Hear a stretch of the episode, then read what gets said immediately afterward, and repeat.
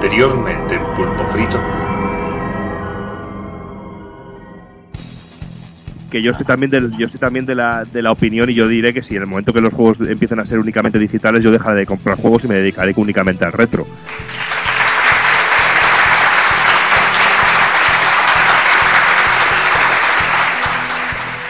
O sea, ellos tienen que sopesar qué es más importante, que el RUP deje que su madre, su primo y su hermano jueguen a su juego o que nosotros ganemos dinero con el trabajo que hacemos durante años. Quiero dar otro punto de vista, si me dejáis, que estáis ahí liados, tío, y no dejáis hablar. Me cago en 10. Porque yo he venido aquí a hablar de mi libro y no a hablar de lo que opine el personal, que me da lo mismo. Bueno, y tras este bonito topicazo de secuela espiritual, eh, frase más odiosa, Este no se salva porque tampoco es un puto cubo de agua, hijo de puta. Pero aquí el único que lo está jugando es alguien que se atreve a, a adelantar el, el reloj para, para que Dien muera de, de viejo. ¡Que muera, hijo de puta!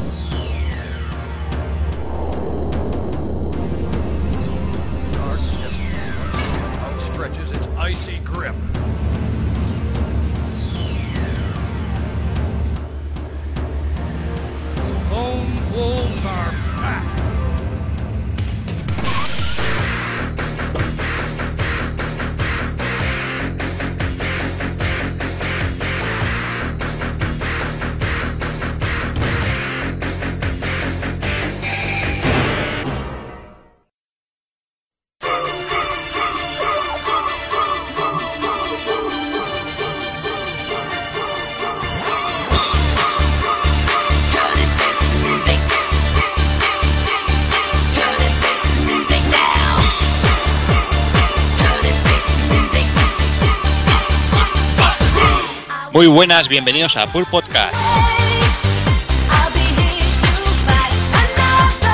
Un mes más, eh, estamos otra vez por aquí. Esta vez nos toca repasar abril de 2012.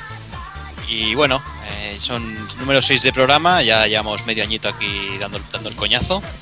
Y bueno, como siempre, empezamos saludando. Empezamos por, el, por Taco Kun. Taco Kun, buenas. Muy buenas, pues aquí estamos. ¿Cómo vamos? Pues bien, ya preparados, quién lo diría, ¿no? Tantos, tantos programas Sí, mira, de momento vamos ahí. y sin denuncias Ahí. todavía, ¿eh? Denuncias, que sepamos, que nos hayan llegado. Exacto. Pues nada, pues ahora vamos con, con Doki.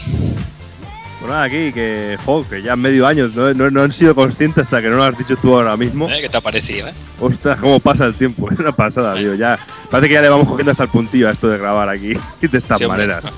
Hasta Da el gusto, tirón casi ya, ¿eh? Sí, sí, da gusto, da gusto. Y bueno, y si hablamos de años, nada, ya toca aquí al amigo Evil Ryu. Es fácil el chiste, ¿eh, cabrón? Chiste fácil, ¿eh? Que prefería huevo, tío. Ya te digo, tío. Como ¿Eh? si fuéramos muy pequeños los demás, ¿eh? Sí, hombre, no, pero bueno, hay, hay- hay que decirlo, soy el mayor y es lo que hay. Ahí está. Tengo que vivir con esa losa. Y bueno, Bueno. aparte, aparte del RUP, pero bueno, Sí, sí. es lo, es lo que hay. No, también nos queda el consuelo de que la suegra del Kafka es mayor, o sea que tampoco te preocupes. Hombre, está antes de que existiera la humanidad y antes de que existiera... No, to- todo bien, ¿no, Evil? Bien, muy bien, muy bien. Bueno, vamos ahora a saludar al amigo Hazard. Hola, ¿qué tal? ¿Cómo estamos? Bien, Pues bien. bueno. ¿Tú qué? ¿Cómo vas? Bien, me, me he pasado el zorro ¿Te has pasado el Del- zorro ya? del Metal Gear. ¿Cómo ha sido, cómo ha sido esta vez? Esta vez ahogándome al principio de la pantalla, macho. Porque vaya bien, putos jefes. Ahí, ahí, máximo O sea, esfuerzo, ¿eh? Lo tuyo. Sí, sí. Imaginaos, llevamos seis meses de, de programa, yo llevo un mes con el juego. No está mal, no está mal. Sí, sí, es que. Ay. En fin. Y nada, ya vamos ahora, rematamos aquí con el amigo Rub. ¿Qué pasa, Rub? ¿Cómo vas? Sí, yo, pues nada, yo aquí contento con el más F, contento. Me queda el Contento. final, además, por eso. Claro, me queda, es que me- estoy en el final ya, pero no me lo he pasado todavía, por eso estoy contento del momento.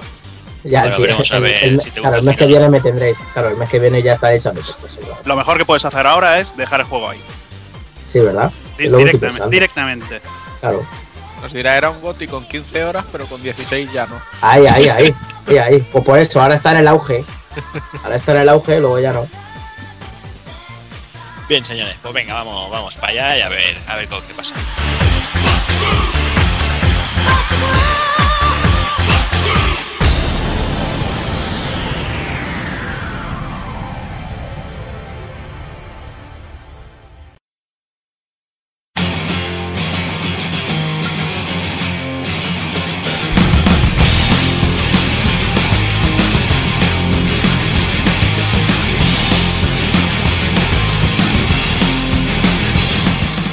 Y para este sexto programa, como siempre, empezaremos con las noticias de abril del 2012. Pasaremos a las novedades. Taco Kun nos traerá un desvariando. Analizaremos Pandora's Tower. Y remataremos con el ending.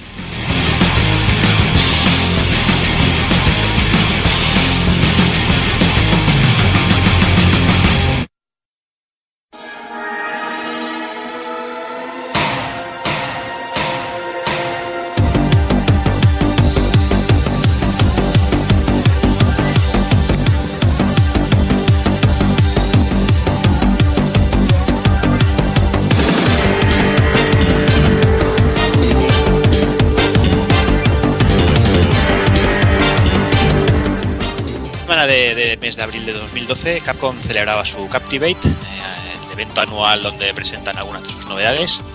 Y bueno, vamos a empezar repasándolo con el tráiler de Devil May Cry, que yo sé que al amigo Rub le, le le- causó una erección ver a ese Dante volteado y, y desnudo. Sé, sé que sé que le apasionó eso. Sí, a ver, a ver, es que hay que. La discrepancia ahí. El, el tío me la puso morcillona, pero luego el asco que me dio el resto, eh, ya no. o sea, a mí ese juego lo sigo viendo lento. Mm, Me lo mire como me lo mire. Y las cámaras me dan ascazo. Y sí, vale, en este último trailer tiene un poco más de estilo ahí dantesco, como yo digo, que, que mola y eso. Pero en general me parece una puta mierda. O sea, no sé. A mí es que No sé. a, a mí a mí el diseño de, de Modante así, de, de mojabragas de, de Crepúsculo, Ya, me ya. sigue me sigue sin convencer, pero nada. Y hasta el diseño de cualquier personaje, tío, que sale en la tele, en el tráiler, dice, "Va, es que es esta grotesquidad, tío, esto no esto no es Devil May Cry. Bueno, por eso la han llamado DMC y digo, hostia, si sale como un truño, pues al menos Claro, o de la franquicia.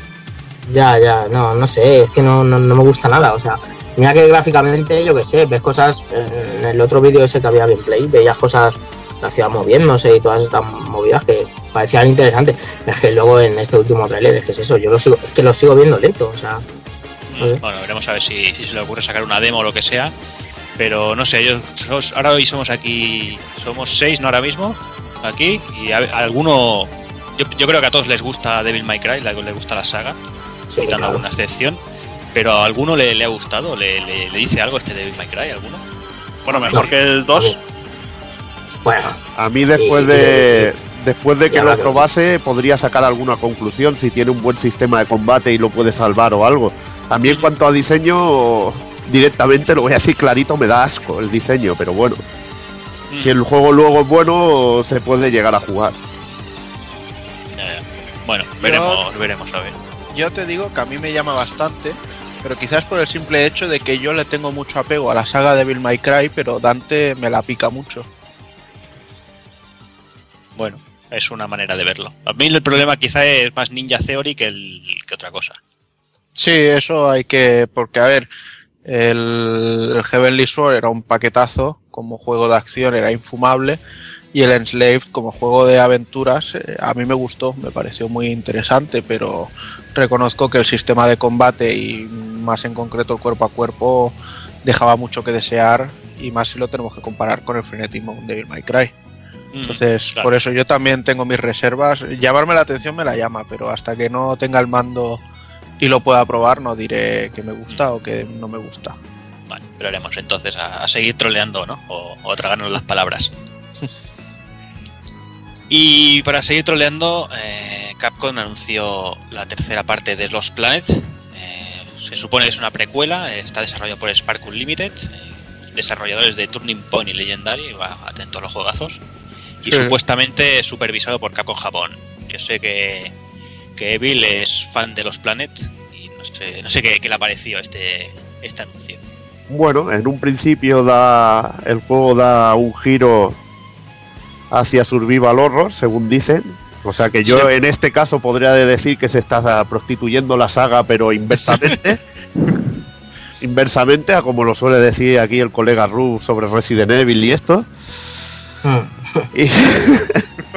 Y, bueno, eh, a ver, eh, a mí me gustaba, me gustaría más que lo hiciera Capcom Japón porque creo que son más competentes a la hora de hacer un juego de, de, acción, pero bueno, eh, habrá que verlo. Es que simplemente el diseño ya no me atrae mucho, tampoco. A ver, quizás es que me guste mucho el diseño japo. Siempre diré que soy un enfermo de esto, de- del diseño, pero no me ha llamado mucho, la verdad. Y, pero tampoco puedo hacer mucho muchas cabalas porque no, no se ha visto tampoco mucha cosa. Esperemos a ver cómo se desarrolla. Lo del giro al survival horror, no sé cómo saldrá. Acostumbrado a que podías pillar, a que podías pillar uno de los de los robots y, y- y liar la parda contra los Acrids y ser una auténtica bestia, pues no sé cómo, cómo funcionará el cambio. Yo creo que lo de Survival Horror se refiere al ver la cara de plástico del tío y esa barba de, de plástico que dices, madre mía, ¿cómo han sido capaces de hacer esto? Ah, Yo creo que esa será la vertiente survival del juego. Es posible, es posible.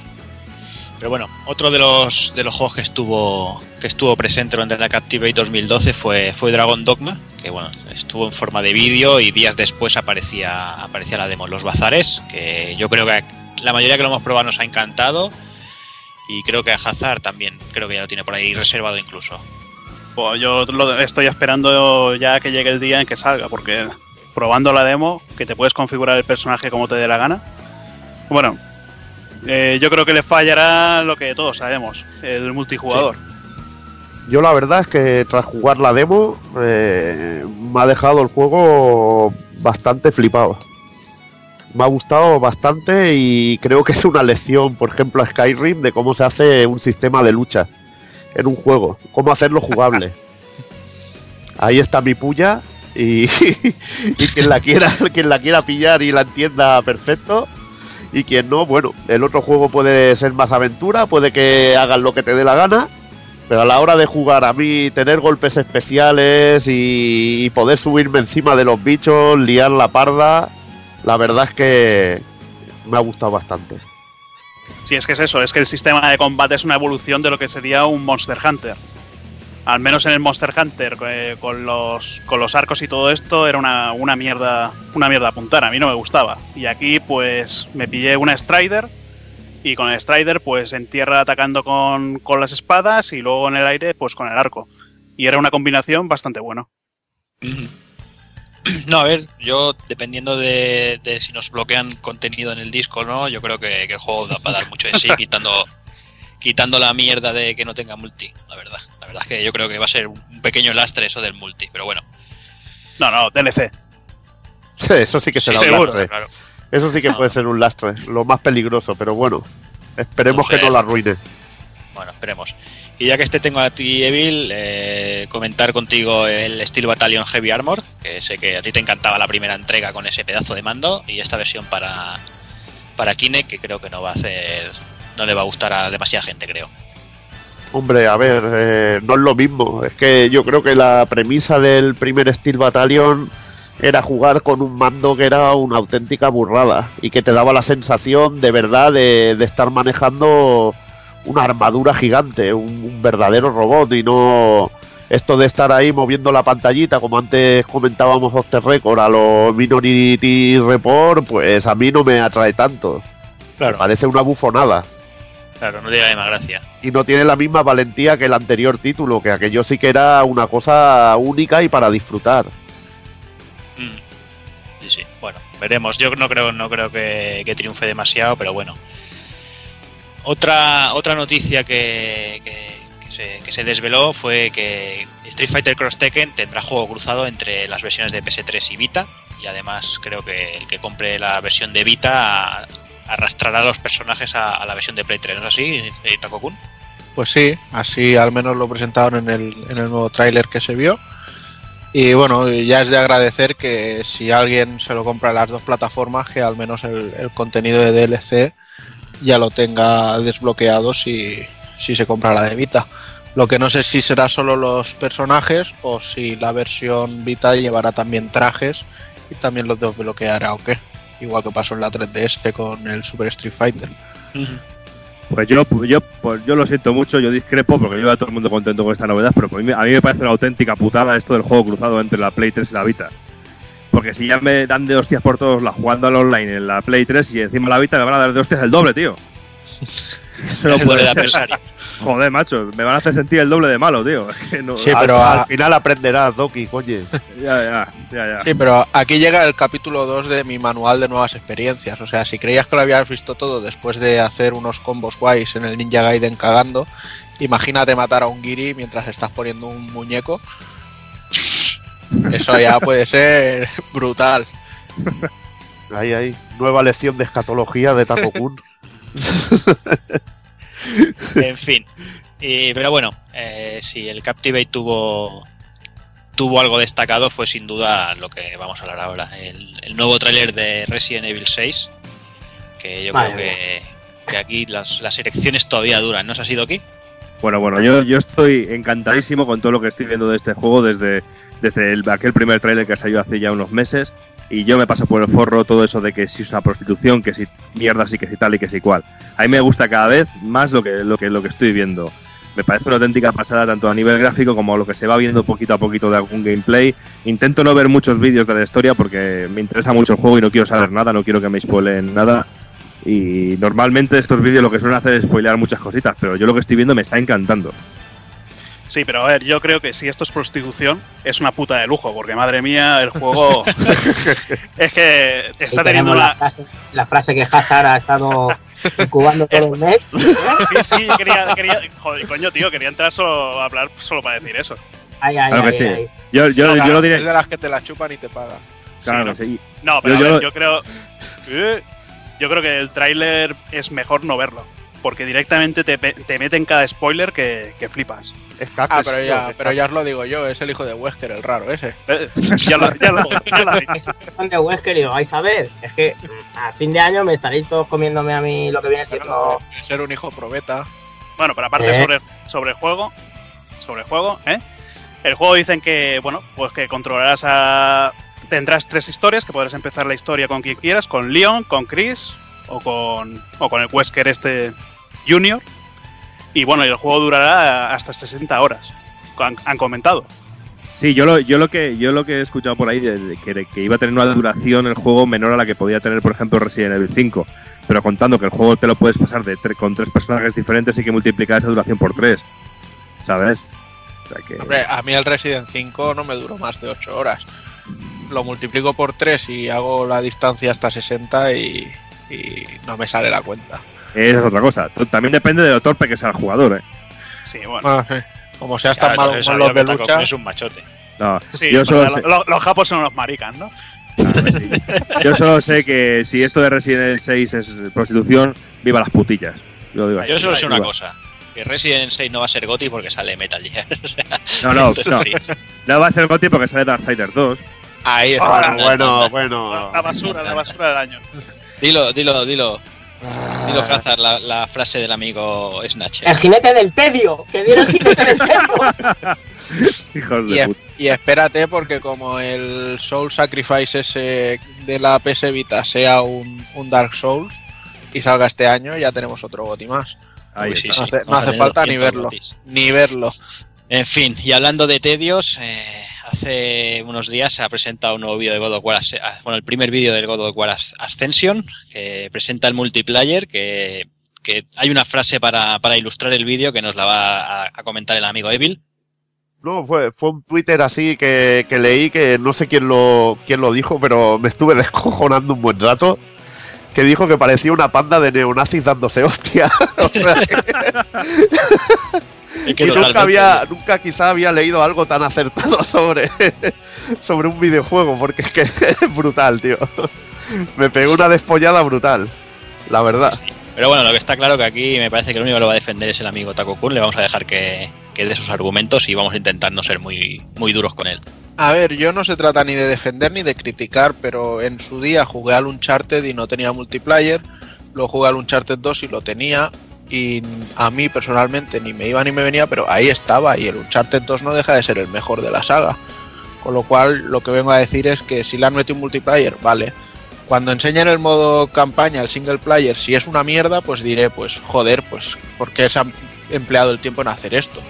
Pero, Pero el si luego multiplayer ese no si- es un poquito.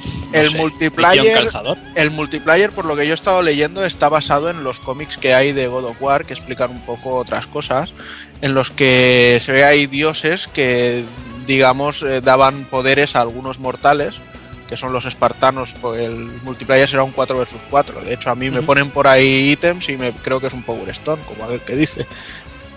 Perdonándome las distancias, claro. Muy, muchas distancias. Pero es eso, es un 4 contra 4 con trampas, con ítems, con eh, historias, con ataques combinados entre los espartanos. Cada personaje tiene su estilo, uno es más curandero, otro más eh, con eh, la maza, ¿vale? Al menos por lo que estuvo explicando el, el. Patty este.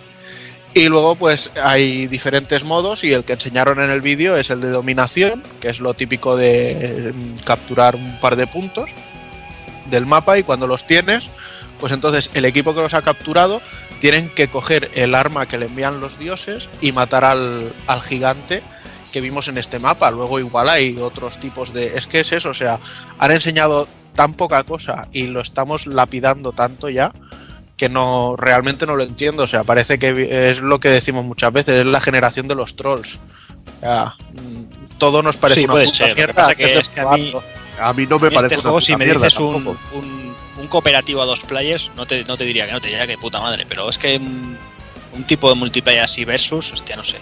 A ver, yo de entrada yo estaba esperando que anunciaran un God of War que fuera con la mitología nórdica y que juntara a Kratos y a Thor y todos se cargaran a, a los dioses nórdicos y el Ragnarok y la madre que los parió a todos. Mm. Pero bueno, han querido seguir con la estela de Kratos en la misma historia y por lo que parece el- la historia irá con, con una parte del cuando va con el cuerpo todavía sin las cenizas, sin, sin haberle sin haberse cargado a la familia. Otras partes lo veremos ya después y, y parece que irá en torno a las furias que lo, que lo tienen dominado. Pues Ujú. no sé, bueno, yo es lo que te digo, o sea, de momento hemos visto muy poco. Sí, y sí, lo que sí. hemos visto no es malo, o sea, ese gigante partiéndole la boca. uf, no sé qué quieres que te diga. O sea, a mí me moló. Yo vi la idea y me gustó. Como un complemento. Ya te digo, si luego Ya, la ya. campaña me va a durar dos horas y va a ser una mierda, pues diré, pues os vais a cagar. Pero como todavía no lo he visto, Ok, no, no, le daremos el beneficio de la duda. Y también tenemos otra noticia. eh, salta, ha saltado la, noticia de que el, crowdfunding de los juegos es, una gran estafa. Creo que, que Tago-kun, que está hablando ahora, ha leído algo por ahí.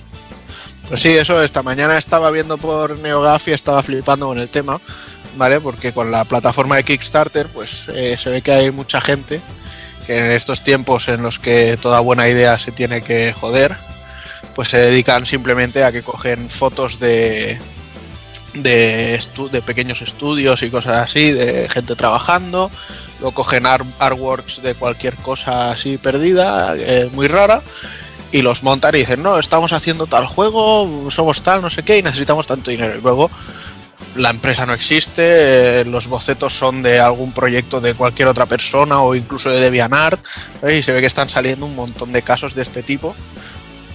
Y por lo que me ha parecido ver, porque tampoco me ha dado tiempo de terminar la noticia, parece que Kickstarter ha decidido erradicar el tema de, de la financiación para los juegos. Mm, claro, es lo de siempre, ¿no? Siempre hay aprovechados que, que dan por culo a- al resto. Exacto. y una plataforma que podía haber sido podía haber traído muy buenas noticias para todos los jugadores eh, nos, nos la tiran por el suelo A mí lo que me extraña es que Electronic Arts no haya hecho ninguna Kickstarter para que le financien ningún juego. Porque si hoy han sacado un indie bundle ahí en, en Steam que dices, perdona, indie, vosotros, con el Shank y todo eso. sí bueno bueno pero bueno Y nada, y hablando de, troleadas, la troleada del fin de semana, no sé si fue este anterior o el otro, la conocida página web Siliconera. eh, empezaron a prometer que iban a anunciar un nuevo juego de Square Enix, lo anunciaban a bombo y platillo, ahí locamente. Y finalmente mostraron, sí, un juego nuevo, mostraron un, un First Person Shooter desarrollado por Cavia, los, creadores de, Nier, y de nombre de, de Catacombs, ¿no? Eh, y todo correcto hasta que, bueno, que dijeron que era un juego que había sido cancelado hace dos años. Sí, la verdad es que se han, se han flipado mucho el Spencer este de Siliconera. Yo creo que por querer eh, tener gente ahí, porque bueno, no sé el resto de gente, pero yo, Square Enix, algo que no está anunciado, aunque sabes y te haces a la idea de que va a ser todo una gilipollez, pues el lunes, eh, rato sí, rato no, estaba entrando en Siliconera a ver si habían puesto algo. Y luego entras y ves Catacombs, el juego, el juego que pudo ser. Dices First Person Shooter de Cavia. Dices Cavia que precisamente, o sea, por mucho que los adoro y me encanta el Nier y los Fate de PSP, la verdad es que lo que son animación y cosas así no, no van muy sobrados con ello. Dices, Mm. en un FPS, en todo esto hay que tener mucho cuidado, no sé. Pero bueno, y si aún así hubiera sido un juego que estuviera en desarrollo y siguiera, dices, vale, pero algo que está ya en, en stand-by, eh, igual algún año lo retoman o igual no, pero es una exclusiva mundial anuncio de un juego, coño, y tan no anunciado como que no existe. Sí, Ese, el, el fallo está en eso, en que es una noticia que no es noticia y han creado un IP que, que yo creo, el artículo yo lo leí, es muy interesante, había hablaba de un modo multijugador con un homenaje así claro a Pac-Man y bueno, que ibas por pasillos ahí, cogi- que si cogías unas bolitas podías disparar durante un tiempo, que te, tu objetivo era coger unas frutas, o sea, y era como, como un laberinto a lo Pac-Man y era bastante interesante. Pero lo, lo- lo malo es la manera de venderlo que ha tenido Siliconera. Que ha sido, que ha sido, venga, creamos un poco de IP aquí de que la peña esté a tope el lunes y luego te plantamos esto. Eh, digo, no es más fácil coger el mismo día y poner la noticia tal como es, que, que yo creo que sería una cosa, la cosa eh, es que sería lo normal y, y lo que podrías hacer, porque yo creo que en vez de ganar así, que en vez de ganar, a- bueno, audiencia, bueno, de ganar visi- visitantes y lectores de Siliconera, los van a perder, porque ha sido una bufonada. Pues sí. Sí, totalmente. No, no, es que es eso. O sea, ganar visitas de esta manera es un poco absurdo. Es, es, es lo que tú dices, ¿no? Si se han enterado de eso, lo suyo es hacer un reportaje y publicarlo, pero no decir, "Pero vamos a anunciar un pedazo de juego, que vamos a una, un juego, o vamos a desvelar un nuevo juego de Square Enix, no sé qué. Sí, es nuevo, pero es que no va a salir. O sea, es que es absurdo. Lo que jode es que el artículo es interesante, pero me lo has jodido con toda la, la tontería que has hecho. Sí, Claro. sí, es que de hecho Siliconera normalmente hace buenos artículos relacionados con Square Enix. Imagino que tienen algún contacto con el que hablan de vez en cuando o algo y hacen buenos artículos propios, de contenido propio, de preguntas, respuestas y demás. Pero ya te digo, esto para mí ha sido un, un absurdo.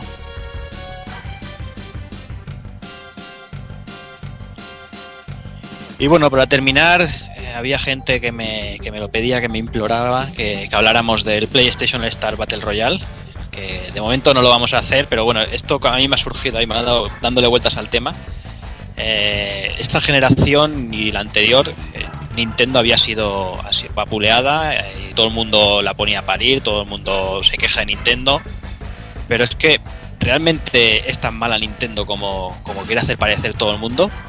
Yo solo veo que, por ejemplo, por parte de Sony eh, es un querer y no poder eh, realizar juegos tipo, tipo Nintendo, ¿no? O sea, llevan que deben llevar desde la Play 1 intentando hacer un Mario Kart.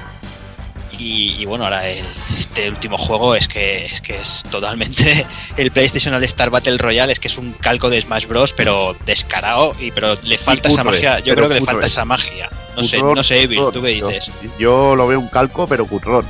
Porque encima es que los personajes, de la manera que están hechos, con el reborde ese que se ve, que son feos, tío, y no pega a Kratos da- pegándole tiros a. Bueno, Kratos, digo, perdón. Kratos pegándole con la cadena al parapa, tío. Digo, joder, macho, tío. Es que es demasiado, tío, es demasiado bizarro.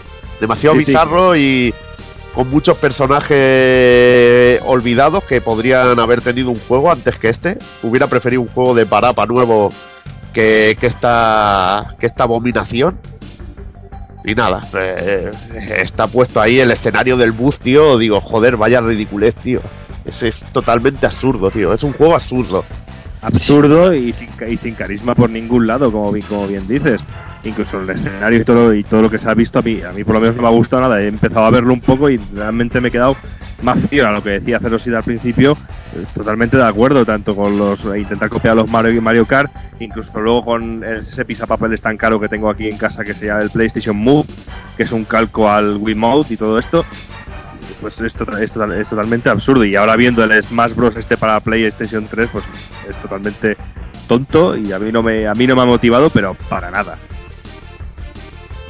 Sí, pero es que es eso, ¿no? Es que parece que, que, bueno, que Nintendo se lleva las malas críticas entre comillas, porque bueno, ellos van vendiendo sus cosas, tienen su público casual y por poco que tenga, yo que sé, yo lo veo que tienen unos un catálogo bastante interesante. No tendrán 200 juegos buenos, pero tienen 20, 25 juegos excelentes y, quitando eso sí, la- el problema de, Nintendo yo creo que en los últimos años principalmente son las third party, que quitando pequeñas excepciones, ninguna ha sabido ha sabido captar, hacer juegos buenos para sus consolas. No sé si alguno tiene alguna alguna opinión. El gran problema de Nintendo y de las third parties es que en su consola la parece es que la que, que siempre vende es Nintendo. Y los Sí, demás eso les vende, cuesta- pero que hace, hace juegos de calidad. Ahí está, y los demás les cuesta, aunque haya juegos de calidad. Por ejemplo, en Mad World yo creo que quizás se equivocaron, que no era la, la consola adecuada para salir. Y es un, es un juego de calidad. Y, y no tuvo ventas en Nintendo. Y luego la- le ha pasado a bastantes compañías. Igualmente hay, hay cosas que sí que, como Monster Hunter, que sí que han tenido su éxito. Que sí han tenido su éxito y demuestra que se puede vender en, Wii. Quizá el, el principal problema son las políticas de Nintendo, de, de no haber hecho al menos la Wii. Es que se pasaron un poco. Cogen y te hacen la Wii, que es, que es la GameCube, tío. eh, no nos engañemos. No hay ningún juego que digas que cuando hablaban de ah, es 1,2 veces más potente que la Wii. Yo no veo ni. Es que no veo ni, ni ningún juego que sea, por ejemplo, más potente que el Resident Evil 4 a nivel gráfico y técnico. Sí, pero es que a, eso que tú comentas, eh, con GameCube ya pasó. O sea, tenías una consola de- del nivel del resto, pero las third parties tampoco les, les sabían sacar. Bueno, ahí yo creo, sacar- yo creo que le sacaron más jugo, sobre todo. Sí, pero no, pero no muchas. No es lo mismo que puede pasar con una Play o con una Xbox, que, que generalmente to- todas las third parties suelen hacer juegos buenos en, en GameCube. La verdad es que falló bastante. Yo creo que el, el problema es que la que vende es Nintendo. Que es lo Sí, que hablábamos sí. muchas, muchas veces de que tiene un poco un fanbase eh, estilo Apple, ¿no? Sí, que no no, tiene que no tiene fans, sino tiene es como una secta, tío, a veces. Está claro. No, yo tengo claro, si sale un Mario y sale un Zelda, es compra asegurada. Ahí está, tío, ahí está. Es que es muy rollo sectario. Y entonces la third party dice, joder, aquí nos va a costar vender un huevo. Aunque, Puede al, ser, final, puede aunque ser. al final salga, salga algo de, de negocio. Igualmente creo que con la Wii se equivocaron al no ponerle al menos HD. De No, poder ver claro. los juegos a, a 720p pf, hubiera sido la hostia. Al menos, a mí tampoco la, la potencia gráfica no es lo que más te importa, ¿no? Pero, No, pero el- ahí se nota el, demasiado. el tipo de tele que hay en el mercado ahora y que tenemos cualquier persona normal, pues es una tele una tele HD y al menos ver los juegos en condiciones. Claro. Y eso en una tele de 46 se ve como el culo, ¿no, Takokun? Pues totalmente. totalmente, ¿para qué nos vamos a engañar? Cuando pongo el Xenoblade eh, para intentar jugarlo me lloran sangre los ojos. Pero bueno, y de todas maneras yo en este punto lo que quiero matizar es que para mí la culpa es principalmente de Nintendo y, y no es una culpa eh, que haya sido algo casual o sin querer, sino han ido directamente a esto. O sea, en el momento en que ellos han hecho anuncios de televisión para venderle la Wii a mi madre en vez de para vendérmela a mí, pues es lógico que lo que ha pasado es esto. O sea, sale un Mario, vende porque madres, hijos y fanáticos conocemos Mario. Sale un Imagina Ser, vende porrones porque para los críos y todo. Pero un juego de third party, pues poca cosa. No, no se le hace publicidad, no se le hace tanto, no sé, no se le da tanta importancia. De todas maneras, para mí Nintendo es eso, tiene muy buenas ideas, pero son unos putos vagos. Y además de ser unos putos vagos, también son los que más rápido dejan tirado al usuario y menos les importa hacerlo. Eh, Con Nintendo 64. eh, espera, aquí, acuerdo, ¿eh? espera aquí, eso Espera, de dejar ahora- tirar al usuario, yo creo que es de las compañías que mejor trata. Ahora me dejas explicarlo. Vale, vale. Vale, pero que. ¿vale? O sea, con la Nintendo habla, habla. 64, que me la compré en su día, me sacaron un Killer Instinct, un Mario, un Conker, tal, tal, tal, ¿vale? Salieron un montón de licencias nuevas con el paso al 3D y tal, genial, ¿vale? Decir parties casi no salió nada, pero bueno, luego vieron que se les quedó obsoleta la consola y ya tiraron para la GameCube, que era mejor y tal, ¿vale? Para GameCube que salió lo mismo. Eh, repitieron y luego ya salió alguna cosilla nueva como Pikmin y esto y lo otro. Lo que pasa, luego se encuentran con cosas que han vendido un montón, como el Wii Fit, ¿vale? Y que han salido cuatro juegos para el Wii Fit. Sacan el Wii Motion Plus y ¿cuántos juegos realmente hacen uso del Wii Motion Plus? ¿Cuatro? Entonces dices, mm, no sé, oye, me he gastado 100 euros en una tabla de, de mierda para el suelo como para que me pegues la patada a los 5 minutos. Están los Wii Sport, los Deca Sport y para de contar. Sí, pero es que igualmente la, la tabla Wii Fit, hostia, yo no, yo no la, la vendría así, la- no la vendería así. O sea, yo creo que esa tabla es, va, va dedicada a ese tipo de juegos y no le puedes poner, yo que sé, un SSX, por ejemplo. Pero Por que mucho que la quisieran vender así en su momento, pero esa es una tabla para hacer ejercicio y punto. O sea, es así. Es que se inventen algo, aunque sea, yo que sé, para un juego de coches, acelerar, pisando y frenar, pisando al otro lado, yo que sé. Pueden inventar 20.000 cosas. Y se han inventado un Vitality Sensor que no ha servido de nada y creo que ni No, ni siquiera salió ni saldrá. suerte, ¿vale? Y luego, bueno, también a lo que decía, como por ejemplo con el Wi-Fi, también la han cagado con otras cosas como el, el Wii Music ese. Que Sí, no sé, pero ahí- no sé qué esperaría el Miyamoto. O sea, para Ahí, mí. ahí está el es mérito de. Nintendo. Perdona que te, que te corte así. Ahí está el mérito de Nintendo, que prueba cosas y los demás lo copian. Bueno, Ahí está. Por eso No, te digo que Nintendo tiene buenas ideas, a veces, Wii Music no lo fue, lógicamente, pero aún así son muy vagos. ¿Vale? Porque No. es muy fácil, es muy fácil eh, probar cuando lo pruebas para una consola en la que desarrollar te cuesta un tercio de lo que te cuesta en una consola grande. Ya, pero también acusar en ese sentido, eh, jugaran a, a Nintendo de que no cuida al usuario en ese sentido, también se podría decir lo mismo de Sony o de, o de Microsoft, porque date cuenta que con el PlayStation Move o con el Kinect, ¿qué sale realmente? ¿Qué juegos salen o qué juegos interesantes salen? Yo lo tengo ahí realmente que han salido un puñado de juegos para el Move, o al al igual que han salido un puñado de juegos para el Kinect. Es la misma historia. Hombre, para Kinect sale bastante cosita, lo que pasa que casi todo es Sale de- bastante eh, mierda. Sí, sí, o sea, no, no sale nada. que Dragon Ball. Dragon Ball. Que esa- lo, Eh. único, lo único que yo jugaría en Kinect es el Child of Feeder. Y el Dragon Ball. No, el Pero Child es- of Feeder. Y punto. Eso lo puedes jugar, eso lo puedes jugar con el mando normal. Y vale 9, euros y medio me ha costado a mí. con Si no, si, si lo tengo el Child of Feeder y tengo el Ya Move está. y lo juego con el Move. Pero, A mí los cabrones me lo acabarán vendiendo con el Crimson Dragon este. pero que vamos, que además, para eso, para el, el Move dices, bueno, vale, pues no, no tiene demasiados juegos, la verdad. Tiene los 10, 12 que sacó en primer momento Sony. Y luego, pues cosillas que ha ido saliendo, como el No More Heroes Paradise, que no deja de ser el de Wii en HD. El Child of Eden y bueno, ahora sale el Sorcery que tiene, la verdad es que no pinta mal, pero hasta, como digo, hasta que no lo pruebe.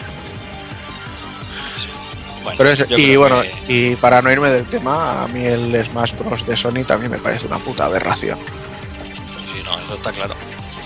Pues perfecto, aquí acabamos y vamos, vamos ya con las novedades.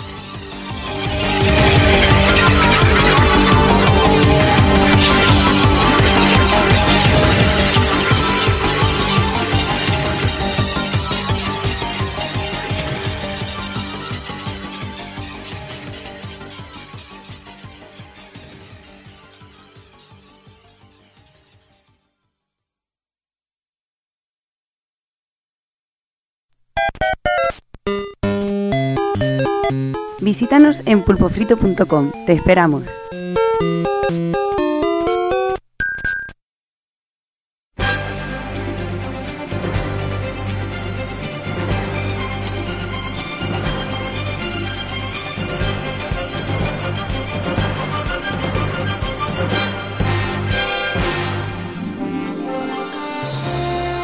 Y empezamos las novedades del mes de abril de 2012 con otro con otro HD Collection. En esta ocasión toca el turno de Devil May Cry, que, viene en una combinación con, los tres primeros títulos.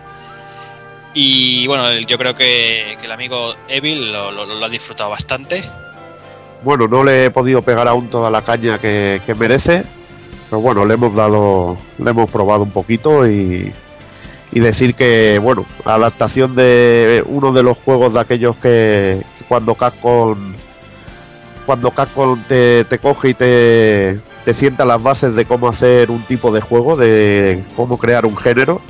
En este caso, los juegos de acción 3D, el- la base de todos es el, el Devil May Cry hablando claramente. Un pedazo de juego que, que es indispensable de haberlo jugado. Si te llamas jugón, tienes que haberte, haberte pasado el Devil May Cry o haber jugado. Y de este recopilatorio en HD, yo de todos los, de los tres que lo- los estado jugando un poquito a los tres, no he podido profundizar mucho en todos ellos, pero a mí el que me ha llamado muchísimo la atención es el primero, que tiene un acabado y el HD está de puta madre, me ha gustado mucho. El poder verlo aquí en la, en la televisión, eh, la televisión plana, eh, genial y me ha, me ha gustado mucho, sobre todo el primero. Me ha llamado mucho la atención el primero, tío. El, Mucho. prim- el primero está impresionante. ¿eh? Se ven Sí, las sí. texturas súper limpias. Es acojonante. Se ve. Aparte que como eran cámaras fijas, yo pienso que la calidad gráfica era mayor aún. Y bueno, eh, les ha quedado increíble de limpio. El único, el único pero, la- las pantallas de menús y, y vídeos que los han dejado en el formato original, que no están Sí. en panorámico. Pero bueno, tampoco molesta. Si a la hora de jugar tienes esa calidad, la verdad que chapó. Ya, tío, pero a mí me, me dio un poco de miedo, porque yo cuando puse el juego y vi que la pantalla de, de menú y eso, que estaba así, el formato antiguo, digo, no me jodas que va a estar así todo el puto juego. me, dio, me- me dio miedo, de verdad, pero luego ya cuando puse el juego ya vi que estaba, que lo podía ver en toda pantalla completa, el uno sobre todo, con unas texturas súper suaves, sin ningún, casi ningún diente de sierra exagerado, pues me pareció una auténtica pasada. Y también decir del 3 que no es la edición normal, que es la edición especial, esta que, que salió un poquito después del, del original, del May Cry 3. Y luego también el 2, que es mi favorito, que todos lo sabéis, que es el mejor Cry de todos. Modo ironía on. ahí. Fuera, fuera de aquí. Juegazo, juegazo. Yo lo voy a votar como GOTY de este año. El, el May Fuera, Cry 2. fuera de aquí, Doki. No hay que, no hay que perdérselo, no hay que perdérselo, hay que rememorar al mejor Dante, no al que nos quieren colar ahora. El del 2. Cogía un demonio araña y, se, y tenía unas conversaciones que, que te descojonabas, decías, este tío patea culos, y es que es lo que hace, patear culos a los demonios. Y nada, y maravilloso, maravilloso, un juego más. todavía no sabes si el nuevo tiene esas conversaciones también o no. Igual sí, pero no sé, lo dudo, no sé, lo dudo. Aparte que cuando le vea la cara se- me parecerá toda una broma, ¿sabes? Era un sueño de resines. Ahí está, ahí está, seguramente. No, pero de todos los recopilatorios HD que han salido hasta ahora, realmente era el que uno de los que tenía más ganas. Junto al del Zoe, que también te- le tengo muchísimas ganas, que saldrá a finales de año. Pero este, pa- me ha parecido- de lo que he ido podido jugar hasta ahora, me parece impecable y está muy bien. Uh, Quizás no sé ah, A ver, bueno, perdón, que te corta un poco. Que eh, por decir un punto negativo, que para cambiar de juego has de volver al menú de principio de la consola. Creo que Sí. eso está muy mal. De lo- era justo lo que iba a decir ahora mismo, que realmente es una puta el tener que apagar y quitar el juego para poder jugar a, uno o cualquiera de los otros dos títulos. Que es una, auténtica- putada, sí. y comentar que han metido contenido extra, una galería con ilustraciones. Eh, viene un montón de ilustraciones y, artwork de, de diseños de, de todos los Devil May Cry y música, que me parece cojonudo también para, para mejorar aún si cabe un pack que es indispensable para los amantes de los juegos de acción. Sí, una auténtica pasada. Y hablando de juegos de acción, una semanita después eh, también sale a la venta Dynasty Warriors Orochi 3, que también Evil también la, la ha dado caña. Bueno, pues la última entrega de, de la saga Dynasty Warriors, el juego que junta todos los universos. Incluso esta vez han venido invitados de, de la saga de Azor Alive, de Ninja Gaiden, de, de Trinity Souls of Philo, de Blaze Storm y de Warriors of Troy. Además de los típicos de bueno de las sagas principales de Dynasty Warriors y de Samurai Warriors. Eh, es todo en un conjunto con unos 120 personajes jugables Y bueno, el juego por equipos de, de 3 en 3, un montón de movimientos especiales, nuevas técnicas, nuevo- nuevos sistemas de juego. Una auténtica burrada que para el que le guste este tipo de juego y no se le haga repetitivo es un auténtico festival. Hombre, suena, suena bien, la verdad. No, la verdad que sí, y ya te digo que como al menos como puedes llevar tres personajes, intercambiarlo y hacer combos con ellos, eh, el factor que de, de repetitivo que se te podía hacer en otra de las versiones que, que solo controlas un personaje mejora bastante. Y, y la verdad que al juntar tantos universos y tantos personajes es un título la más de atractivo para los que les gusten los juegos de acción. El 17 de, de este mismo mes también salía a la venta The Witcher 2, eh, un juego bastante esperado en consola y, y además con, con tetas, ¿no, Hazard? Eh, sí, es, eh, en eso es en lo que supera a Mass Effect. En las tetas. O sea que Y tiene un aparte- 7. Sí, hombre, no, por supuesto, pero un 7 redondo. Y aparte que en media hora que llevo jugada tiene más historia que, que el Skyrim, ese juego que el Rup le encanta tanto que en 100 horas era Goti, pues digamos que en, en 30 minutos ya tiene más historia que el Skyrim. Así es claro, como hemos perdido oyentes y lectores y en un momento les lo habremos perdido un montón. Nada, continúa. Sí, sí, tú tranquilo. Que aquí hemos perdido todo, como te dice, como te han dicho en, el- en el comentario, que, que sin tu- tus troleadas. Pero Sí, bueno, ¿no? el, juego, el juego, la, la versión en, X- en Xbox 360 está bastante bien. pero- Dante77, un saludo.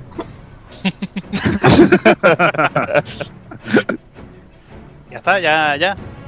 Sí, sí, sí, continúa. Ah, vale. Digo que yo he jugado la versión de Xbox 360, gráficamente pues no está mal, no está mal, pero bueno, recomendable jugar en PC, que también ha salido la, esta edición.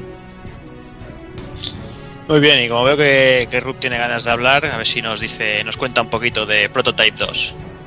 Otra mierda. Hola. ¿Por qué dejáis a este tío? ¿Por qué dejáis a este tío entrar aquí, macho? Porque no Que- te traba. Sí, da igual, bueno. se lo va a comprar igualmente. Ya sabes que si No, no tengo el 1. Así Bueno, se sí, lo pilla.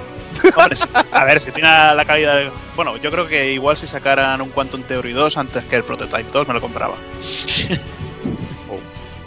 Joder, manda hasta escalofrío. Que sí, al igual que Hazard le pone un 7 a cualquier juego con tetas, pues yo le pongo un 7 a cualquier juego que pueda tirar a una persona contra un helicóptero. Así que para mí es comprado obligado. Además le, le están poniendo bien las críticas y eso. Ya haré análisis cuando le tenga porque por culpa de alguien no lo tengo todavía.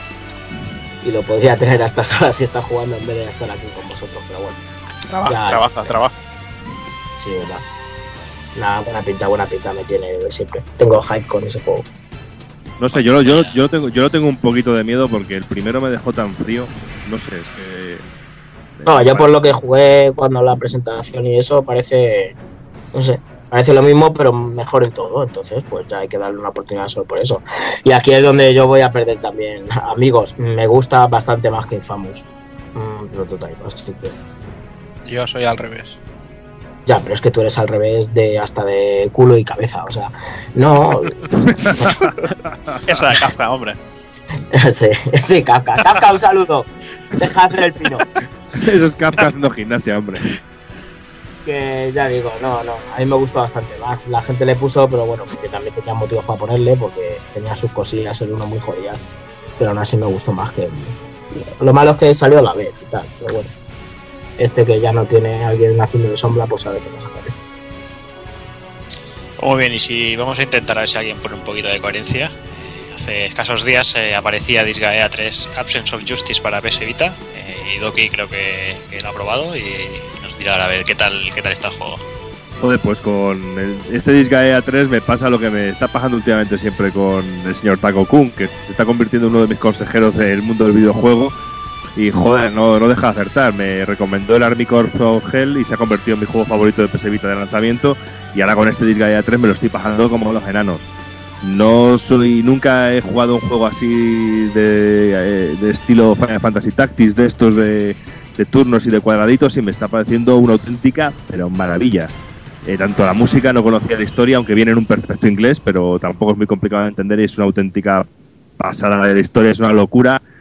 Que es súper cachondo, musicalmente es increíble y creo que es un port del de Play 3, ¿no, Takokun? Sí.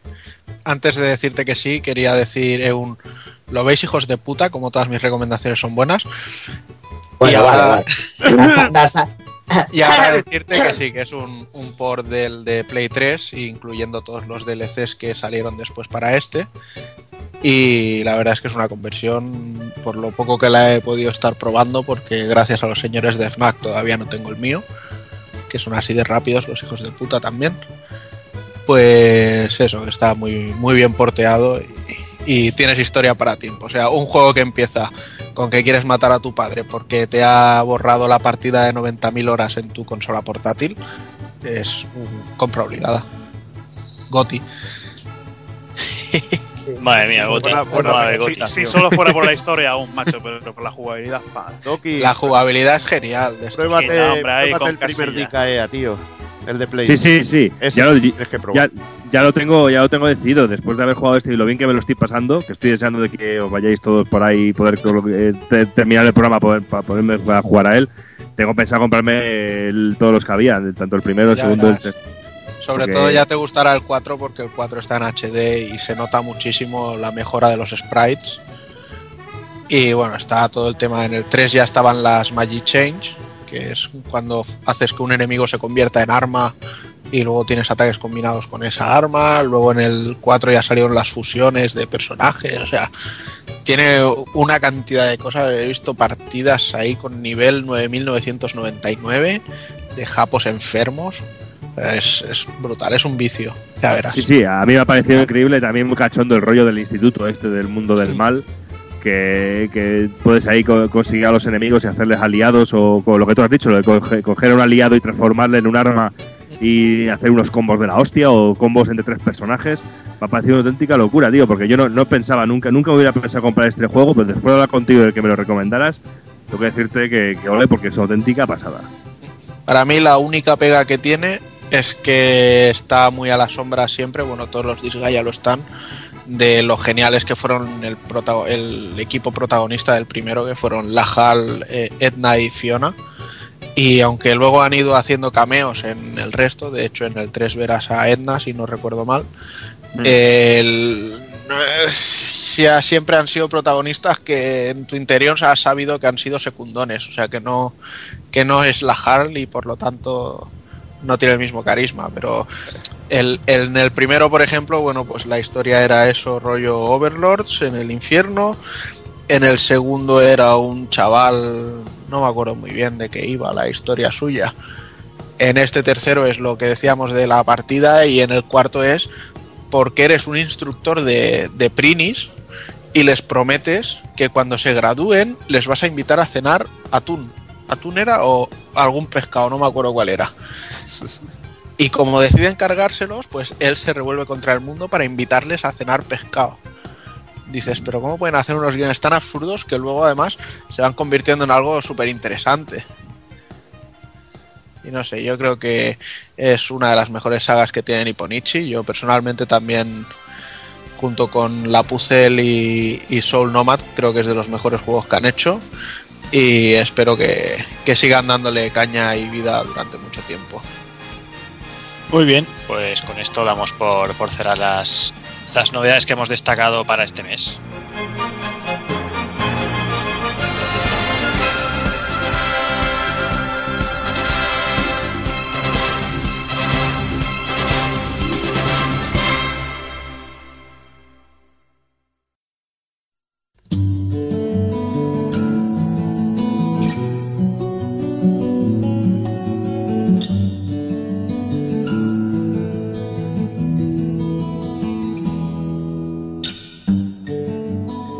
Gracias Square y gracias Enix. Y fijaos que lo digo separado, en querer entrar en polémicas, pues el 90% de los juegos que hacen ahora consiguen como mínimo entretenerme y disfrutar, aunque nada lo hará como antaño. Gracias Square por enamorarme del género RPG en Super Nintendo con mi querido Chrono Trigger o con el maravilloso Secret of Mana. Gracias Enix por distribuir en la misma consola y en Japón la trilogía de Quintet que fueron Soul Blazer, Illusion of Gaia y Terranigma. Así como gracias también a Nintendo por traer los dos últimos aquí en castellano, ya que entiendo que eso supuso el principio de esto para muchos. pero sobre todo, gracias por la copiosa época que me disteis durante la vida de la primera PlayStation. Pues si hay tres juegos a los que he dedicado gustosamente mi tiempo por encima de ningún otro, vuestros han sido. Culpa de mis noches en vela jugando y la posterior campana a clase, no, no todos jugábamos comiendo el bocata de nocilla, la tiene un magnífico título y secuela en cuerpo y alma como fue Chrono Cross. ¿Sería la increíble banda sonora de Matsuda? Mucho que me gustó el artwork, lo enamorado que me tenía la perdida y melancólica mirada de Kid. Parece que fue ayer cuando veía los primeros diseños de Serse en la sección Japo de Hobby Consolas. Os recuerdo el fuerte impacto que me supuso ver que los diseños ya no eran de Toriyama, aunque me congratuló inmensamente ver la expresión que tenían los diseños nuevos de Nobuteru Yuki. ¿Cuántas veces habré utilizado la canción de Timescar en montajes audiovisuales? ¿Cuántas habré revivido mentalmente la escena entre Search Kid y Lynx frente a, los a la Frozen Flame?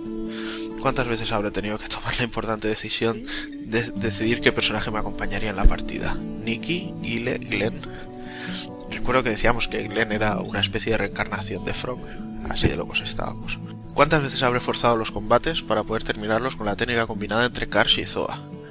Aún a día de hoy me produce un gran respeto ver a Lavos y escuchar su asqueroso berrido. Pero no termina ahí mi agradecimiento a Square, ya que si en Chrono Cross me regalaron un viaje a lo más íntimo de mis sentimientos, un tiempo antes ya habían conseguido acercarme como nadie a la parte filosófica de pensar en la vida como tal, con una influencia tan grande de Nietzsche, Jung o Freud que, si me lo hubiera propuesto, podrían haberme hecho subir mucho la nota en clase de filosofía si hubiera debatido con ello con el Mick Jagger porreta que tenía como profesor. Un duro y trágico comienzo con unas geniales escenas de anime me hacían ponerme en la piel de Fei, en lo que para mí fue un gran descubrimiento gracias al sistema de batalla que combinaba dos de las cosas que más me apasionaban y siguen haciéndolo, las artes marciales y los mechas, o mechas, robots o como pollas los queráis llamar. Todavía recuerdo los pensamientos posjuego disfrutando con la Sinosaga e intentando encajar Xenogears como el quinto título, ya casi rezaba mi preciado libro tesoro Xenogears Perfect Wars Collection. Y si digo que Square acertó de pleno usando artes marciales y mechas, tengo que decir que Enix también acertó de lleno con otra de mis pasiones, la mitología nórdica.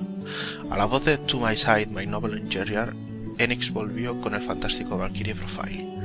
Un juego de soberbio aspecto técnico, artístico, maravillosas bandas sonora y, sobre todo, cargado de tristes historias que, junto a Lenneth, la Valkyria, debíamos vivir antes de reclamar a estos martirizados guerreros al Valhalla para luchar a nuestro lado en el Ragnarok. ¿Quién no recuerda el cabronazo de Lezar Vález? ¿O el bonito romance surgido entre Lucien y la propia Valkyria? ¿O la noble historia de Arngrim? Sin duda fue un título arriesgado, con un sistema de combate sencillo a la vez que adictivo y con un desarrollo en scroll horizontal tanto en pueblos como en mazmorras que después intentaron rescatar parcialmente en su continuación. Y no puedo terminar este desvarío, que más que eso es un pequeño homenaje, sin mencionar a los dos buenos colegas, Javite por ser un compañero de armas y muchas veces descubridor en lo que al RPG se tratara, y Rubén por regalarme su Perfect Wars de Xenogears, que siempre estará en la estantería bien protegido. Como decía, gracias Square y gracias Enix. Son muchos los momentos buenos que me habéis dado, y estoy seguro que si os lo proponéis podréis devolverme la ilusión que en su día me daban vuestros juegos.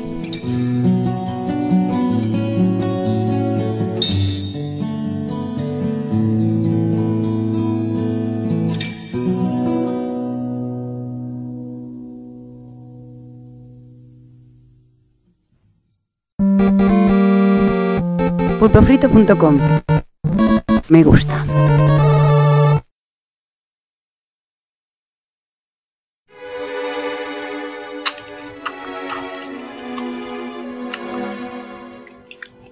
¿Por qué a mí?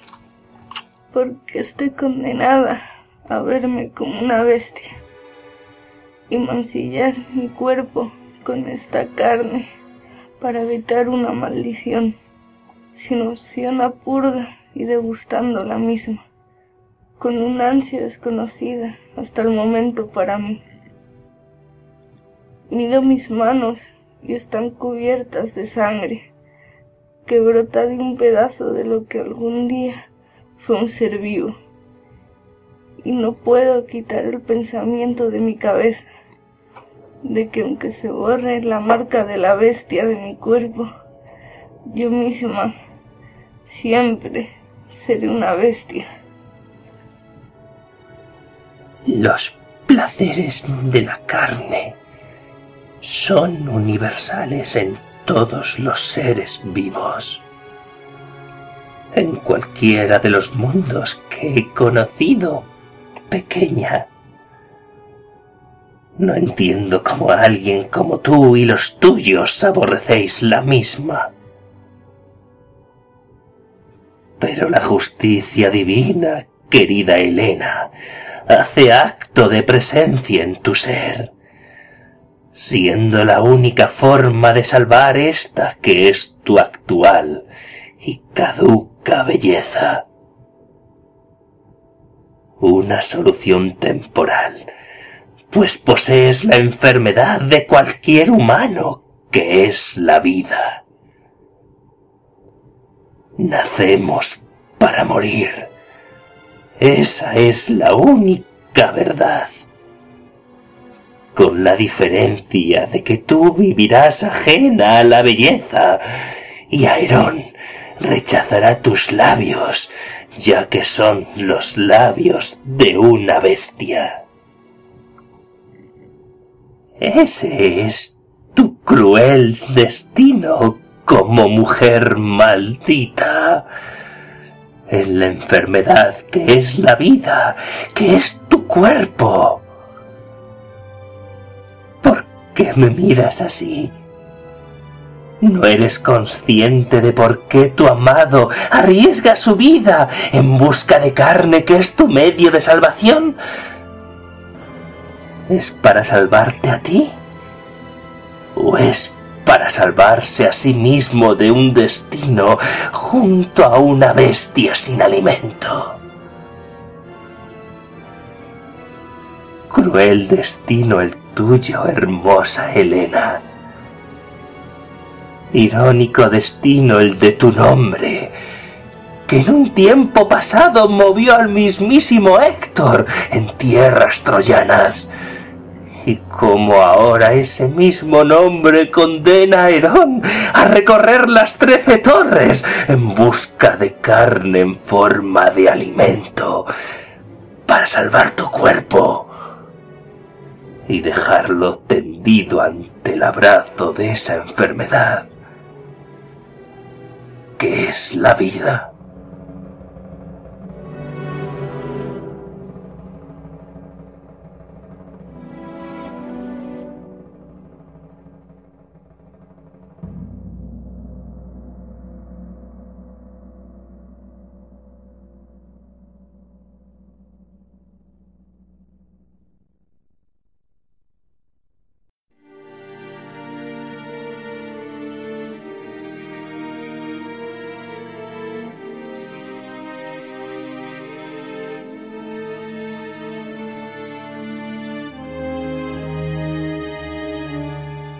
El 26 de mayo de 2011, Pandora's Tower hacía su aparición en Japón. Casi un año después, por fin lo tenemos aquí, completando así la última trilogía de JRPGs de Wii. El juego ha sido publicado por Nintendo y desarrollado por, Gambarion, compañía fundada en 1999 y responsable de la mayoría de los juegos de lucha de One Piece y de los dos Jump Superstars de Nintendo DS. Gambarion trabaja sobre todo para Bandai Namco y Nintendo, y este es su primer juego del género de Action RPG, el proyecto más ambicioso de la compañía. Y por fin, y tras mucho tiempo de espera, tenemos el tercer y último integrante del trinomio, con el que Nintendo nos ha intentado poner los dientes largos como plato final del catálogo de su más que rentable Wii. Primero nos llegó el genial y para mí, y para mi parecer muy personal, el único e indispensable Xenoblade, luego de las historias de Sakaguchi y su equipo de Miss Walker, y ahora este Pandora's Tower de la mano de Gambario. Y para tal acontecimiento y como para celebrar este, estos tres juegos que se han anunciado muy platillo como los últimos grandes títulos para, para Wii y con un contenido bastante hardcore y muy, muy especiales y nunca vistos en el catálogo de la consola, pues también se ha hecho como conmemoración para todos aquellos que registren los tres juegos en la página web de la, de la consola una edición limitada con las tres monedas una de, cada uno de los diferentes juegos. Yo he registrado los tres juegos y al muy poquito tiempo de salir este último Pandora's Tower. Y yo aún no he recibido ese email de Nintendo, que no sé si el amigo Evil lo ha recibido por algún lado. No, yo tampoco, estoy deseándolo, sobre todo por la moneda de Xenoblade, que debería ser de oro. La de Last Story quizá de plata y la del Pandora de bronce. No sé, bueno, luego, luego habrá que ver el orden. Sí, sí, sí, sí. A ver, a ver, porque yo creo que, que este título venía precedido y abanderado con el estandarte de la novedad y la revolución, prometiéndonos sorprender al jugador, pero en realidad solo sorprende que este título sea para Wii, una consola de una generación perdida, ya que Pandora's Tower es un título enmarcado en un género y forma más que explotado en el resto de plataformas actuales e incluso de la generación pasada, más exactamente en PlayStation 2. ¿Y por qué digo esto? Porque se tilda el título de ser un juego de acción con toques RPG, pero en realidad tiene más cosas en común con las últimas inclusiones de Castlevania en PlayStation 2 y PlayStation 3, a mi parecer. Es Eh, decir, Bueno, dime, dime. no sé, eh, ahí... Es que bueno, es una mezcla. eh, eh, estoy muy de acuerdo con lo que has dicho de Castlevania, pero también veo alguna, alguna cosa que me, que me recuerda, por ejemplo, a títulos de, del Te Amico, como Shadow of the Colossus o, o Sí, el Teoico, no sé, hay cositas así muy que me recuerdan un poco, mecánicas y historias.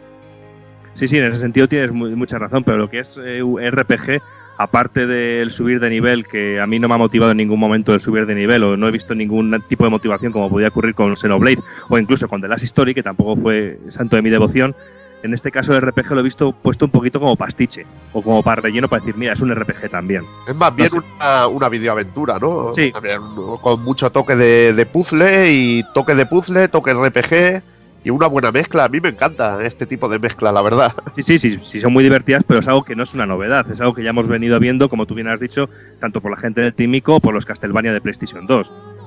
Pero si miramos con lupa y somos muy muy concretos, sí podemos hablar de novedad si nos referimos al juego como algo diferente, pero en Wii. Siendo un juego muy diferente dentro del catálogo de la misma y con un tono muy hardcore, ya que sus- se supera, eh, superar el mismo no es un auténtico paseo, porque yo he terminado el juego y decir que las primeras mazmorras son más o menos sencillitas, siendo casi un tutorial, pero ya poco a poco cuando vas avanzando en el juego se convierte en algunos momentos en auténtica tortura el dar vueltas y más vueltas para encontrar la solución a ciertos puzzles y yo creo que eso es algo muy bueno. Pero bueno, no nos adelantemos y vamos a ver un poquito de qué nos habla este, este Pandora Tower.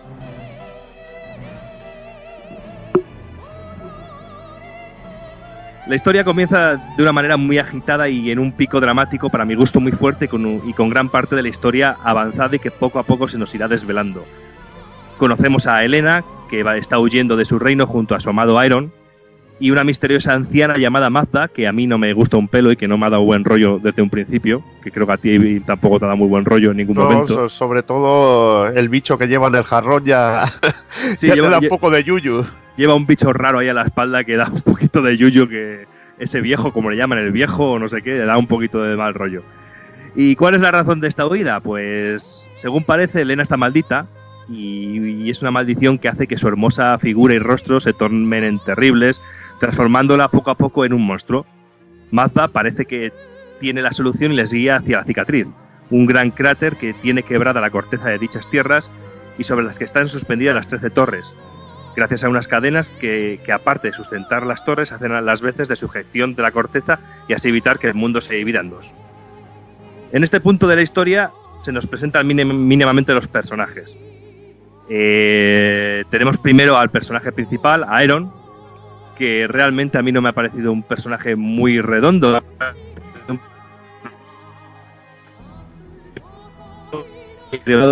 Una empatía con él mismo. Es que como un protagonista del juego lo he visto casi como el brazo ejecutor de Elena continuamente.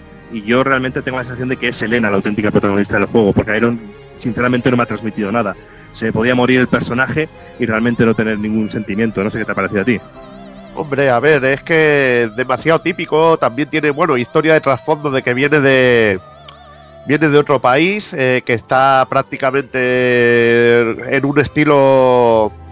El país de Atos, ¿no? Creo que es. eh, Está como una especie de guerra fría con el país de Elena, que es el Imperio, en teoría. Y. Y bueno, pues. eh, lo que tú has dicho, creo que, que habla bastante bien, típico tío rubio, tampoco se le ve muchos sentimientos, eh, no lo han dotado de mucha personalidad, porque como bien has dicho, creo que la estrella de- del juego es Elena. Aunque Claro, no la lleves, es Elena. Claro, y es que aparte, si te das cuenta, eh, Iron no habla casi nunca o en ningún momento, ¿sabes? Que no abre la boca en ningún momento y realmente no tiene ningún tipo de expresividad. Incluso el diseño de la cara del personaje a mí no me ha transmitido nada. No me, extrañaría, no me extrañaría que, bueno, fuera un truco de, de Gambarion para hacerte sentir a ti más protagonista, como tú eres el que, el que está viviendo la aventura. Que ya pasa en muchos RPG japo, que eh, optan por el protagonista que, que sea más... Bueno, que no tenga una relevancia extrema en la historia, sino que parezca más que tú eres el protagonista. Sí, sí, y luego aparte también el personaje de Elena, eh, la enamorada y la, que está enferma o maldita, tiene una personalidad muy fuerte y tiene un diseño muy estupendo, a mí me ha gustado mucho. Y es que en realidad mm, no es de extrañar que tengamos toda la empatía con ella porque es, quien en realidad nos narra toda la historia y quien nos da todo el tiempo el punto dramático de la misma. Porque también la historia hay que decir que no está contada de una forma lineal, sino como he dicho anteriormente, la historia empieza muy arriba, muy avanzada y poco a poco la, la protagonista va teniendo unos flashbacks y a partir de esos flashbacks se nos va revelando ciertos datos. Y eso también es un punto, es un punto muy interesante. Y luego el tercer personaje que se nos muestra es Amazda, que es la vieja, esta bruja que no da mucha confianza. Y está ahí y no sabemos eh, si está de nuestro lado si no está de nuestro lado, aunque en un principio sí que parece que está. Pero bueno, continuemos un poquito con la historia porque ahora va- avanzamos un poquito. Porque tras los primeros compases del juego, en forma de vídeos, nos establecemos en, el observatorio y se nos entrega la cadena de oráculo. Y se nos encomienda ir a buscar carne de bestia. Sí. Carne de bestia porque parece ser el único medio para luchar contra la maldición de Elena. Este será nuestro primer contacto con el juego en sí, en forma de tutorial más o menos, en donde únicamente nos enfrentaremos a un par de enemigos, a los cuales tendremos que arrancar la carne con nuestra cadena y así entregársela a Elena. En este punto se nos va situando mejor las piezas del puzzle y vemos más del carácter de los personajes. Conocemos que el amor mueve las acciones de Iron y que la carne de bestia no es suficiente para salvar a Elena. Esta carne únicamente retarda la transformación, pero para poder salvar a la, a la amada Iron tendremos que arrancar la carne de los 13 amos que custodian cada una de las 13 torres, que están suspendidas sobre la brecha. Especial atención, y una vez terminado el juego, eh, hay que tener especial atención con la evolución de Elena y su animadversión con la carne y cómo evoluciona dicha animadversión a necesidad y de necesidad a placer. Pero eso yo creo que ya lo iréis descubriendo vosotros mismos a lo largo del juego porque me parece un punto muy interesante que en un principio puede parecer que todas las CGs en ese punto son iguales, pero no, tiene pequeños matices que yo creo que le dan un punto que es realmente las cositas que más me ha gustado del juego. Porque todo hay que decirlo, el juego puede pecar de unas cosas a otras, pero como historia, la historia me ha parecido brutal. En ese sentido. Y poco a poco se nos irán desvelando datos de la historia desde una perspectiva interesante, pero que no estoy seguro de que sea la más correcta, dejando tras de sí un par de sorpresas muy interesantes y que te empujan a querer seguir sabiendo más, pero que no sé si dicho argumento y forma tienen la fuerza suficiente para no tirar el mando a un lado y abandonar nuestro periplo por las 12 torres, por las 13 torres. Y ya una vez metidos en lo que es toda la mecánica del juego y ya lo que es el juego en sí, el gameplay, es muy sencillo. No tenemos más que eh, tenemos la posición del observatorio, se- podemos elegir una de las torres y cada una de las torres tiene forma de, de mazmorra.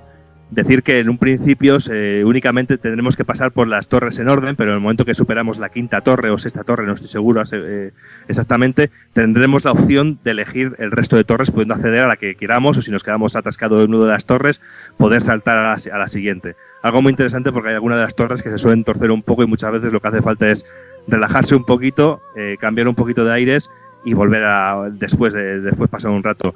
Cada una de las torres tiene una temática completamente diferente, al igual que podemos ver, por ejemplo, en un Zelda que tenemos la mazmorra de agua, la mazmorra de fuego, aquí también tenemos diferentes torres que son temáticas que tienen un pequeño todas tienen algo en común porque no dejan de ser torres de piedra y están caracterizadas por lo mejor con rayos o con partes metálicas o con partes de fuego, pero real- realmente eh, solo son temáticas las cinco primeras, porque a partir de ese punto las torres empiezan a repetir muchísimo y empiezan a, adaptar eh, diferentes eh, cositas de cada una de las torres del, principio. Pero bueno, tampoco creo que sea un algo que moleste demasiado.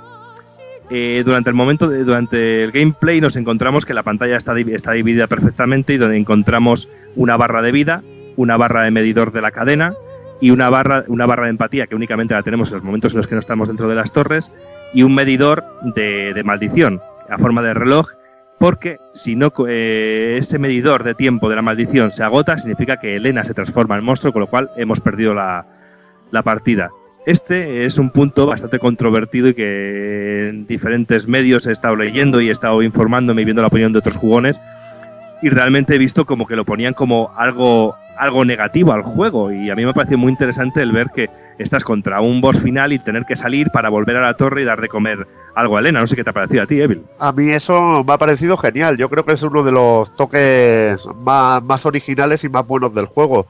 Porque además eh, es que es un juego que te obliga a conocerte bien el camino de cada torre y conocer bien el mapeado e incluso abrir caminos para poder volver más rápido y, y saber cómo llegar, bueno, ir rápidamente de un sitio a otro y, es que conocer el mapeado a la perfección y hacerte tu propio camino y decir, oh, hostia, si ahora hago esto o ahora me hago media torre, libero la cadena, vuelvo a darle comida a Elena, me hago el resto.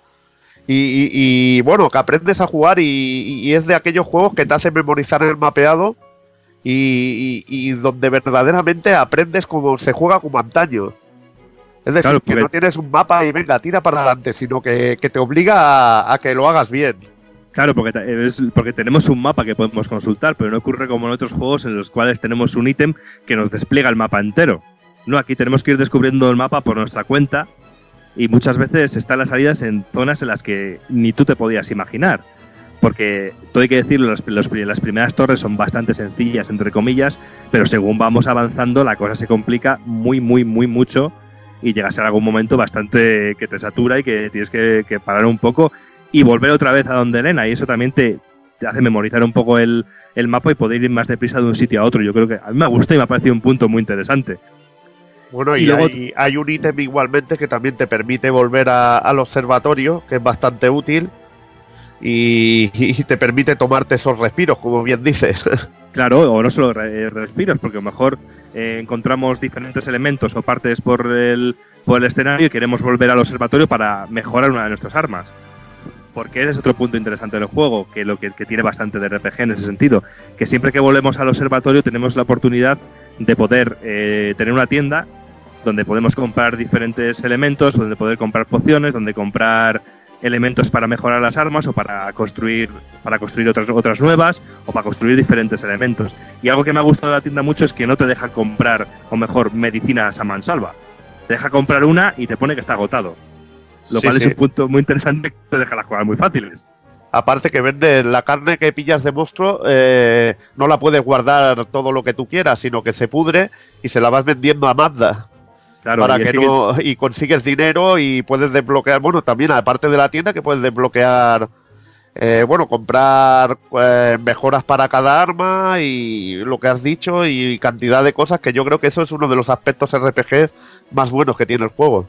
Sí y luego que también que según vamos encontrando objetos por el escenario mmm, tenemos un inventario muy limitado que no podemos llevar todo lo que queramos con lo cual muchas veces tenemos que volver otra vez al observatorio para dejar las cosas en un cofre donde podremos meter todos los objetos que nos vayamos encontrando.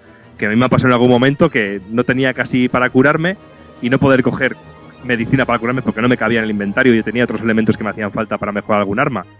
O sea que son puntos que le dan más. Es un plus de dificultad al juego que a mí me parece muy interesante y que me ha gustado mucho. Igual que, que otro puntazo que es lo del paso del tiempo. Si tú revisit, puedes, tienes la posibilidad de revisitar las, las mazmorras que te has pasado y si vuelves, eh, por ejemplo, de noche a una mazmorra, te encuentras enemigos más chungos y, y, objetos que no podías encontrar de otra manera, que te sirven para mejorar las armas, igual objetos que necesitabas para mejorar el arma, que no había manera de encontrarlos, lo encuentras de noche en una torre cuando menos te lo esperas. Y yo creo que eso también le da un puntazo, un punto de, de ir a revisitar sitios para conseguir las armas más potentes.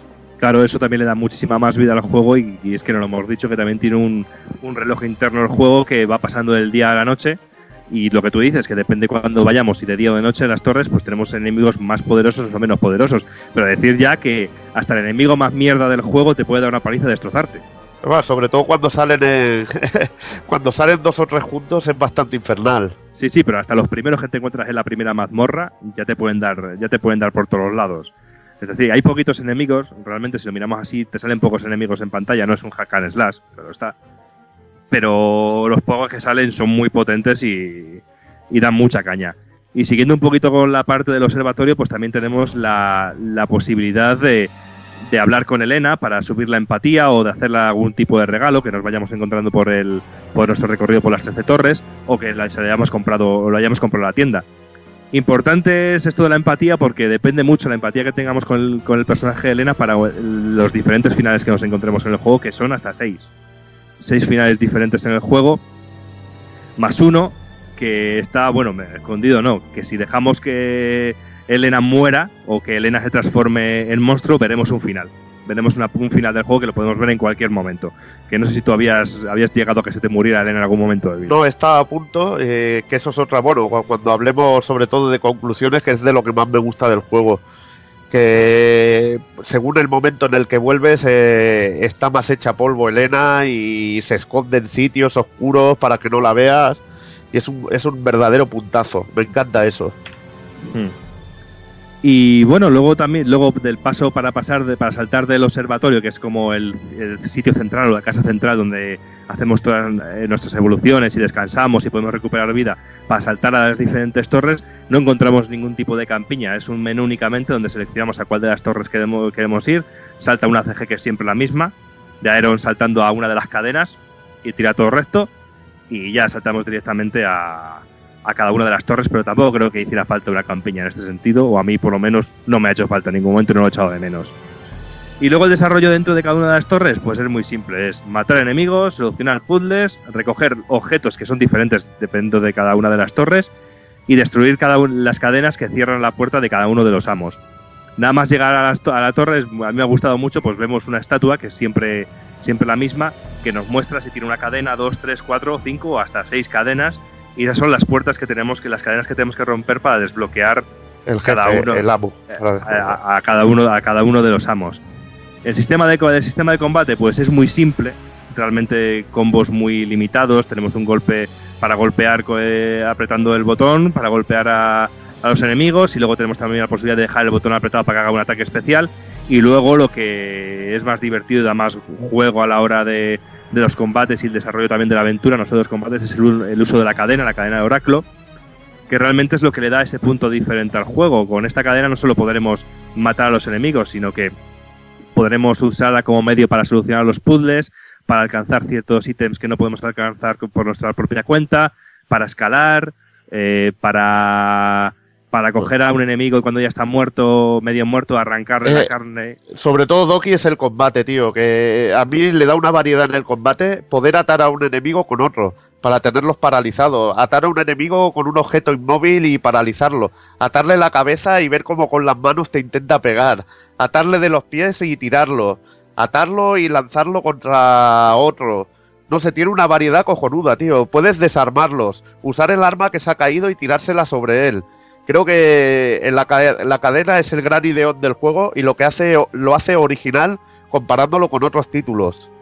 Sí, sí, porque realmente, por ejemplo, hemos visto también un uso de no una cadena, sino un látigo en algún Castlevania y realmente no tenía un uso tan versátil como en este caso del Pandora's Tower, todo hay que decirlo. Yo creo que es un gran añadido y un gran punto a favor de- del juego y que le da un punto también estratégico muy interesante. Porque, por ejemplo, eso que has comentado los combates, también hay un momento en el que tenemos unas flores que se esconden y es muy, es muy divertido tener que atar a la flor con un lado, atarla a un palo para poder zurrarla, porque si no se te esconde y no es, es imposible pasar de un lado a otro. Y o sea que el uso es, a mí me ha, me ha gustado mucho y sobre todo el uso se ve muy potenciado en los combates con los amos, que yo creo que es el, lo más fuerte, sublime, sí. es súper fuerte, lo más sublime del juego a la hora de los combates y el gran puntazo del juego son las peleas con los amos. Sí, que, que muestran su punto débil, que se ve casi siempre, y sabes que allí ya tienes que agarrarlo o hacerle algo. Y a mí me ha gustado el rollo de que casi siempre antes de entrar a un amo hay un libro que te, que te da una pequeña pista. Es un pequeño, pequeño consejillo, pero no te desvela tampoco mucha cosa. Luego entras y te lo tienes que currar. Y la verdad que las mecánicas y eso es una de las cosas más curradas. Aunque como tú dices, no es que tengan gran carisma los amos, como bien hablábamos alguna vez. Sí, quizá porque yo, por ejemplo, ahora que he pasado el juego y que estoy por la segunda vuelta más o menos por la mitad, realmente no, no tengo grabado ningún, ningún jefe final, ¿sabes? Realmente no tengo ningún amo grabado que diga, joder, este como me ha gustado. Es Volvagia, para decirte uno, por ejemplo. ¿Sabes? Pero es lo que hablábamos un poquito tú y yo antes eh, of the record, que realmente no te han hecho nada esos amos a ti, que no han cogido y han, y han matado a tu suegra, por ejemplo. ¿Sabes? En No el, caso hecho- de, en el caso de otros le harían un monumento, pero bueno. Claro, claro. Pero realmente no, no, no, no llegas a tener ninguna empatía negativa con ese, con ese que ninguno de los amos. Quizás sea por eso. Pero realmente yo creo que es muy destacable cada uno de los combates porque son ideales cada uno de ellos y completamente diferentes no tienen nada que ver uno con, lo- con el otro. Aparte que, bueno, al acabar cada, cada amo se desata un flashback en Elena que creo que es muy interesante. El flashback que tiene Elena cuando come la carne de cada, de cada uno de los amos y recuerda como vidas anteriores, es una paranoia. Sí, porque realmente Elena es una forma de narrarnos la historia.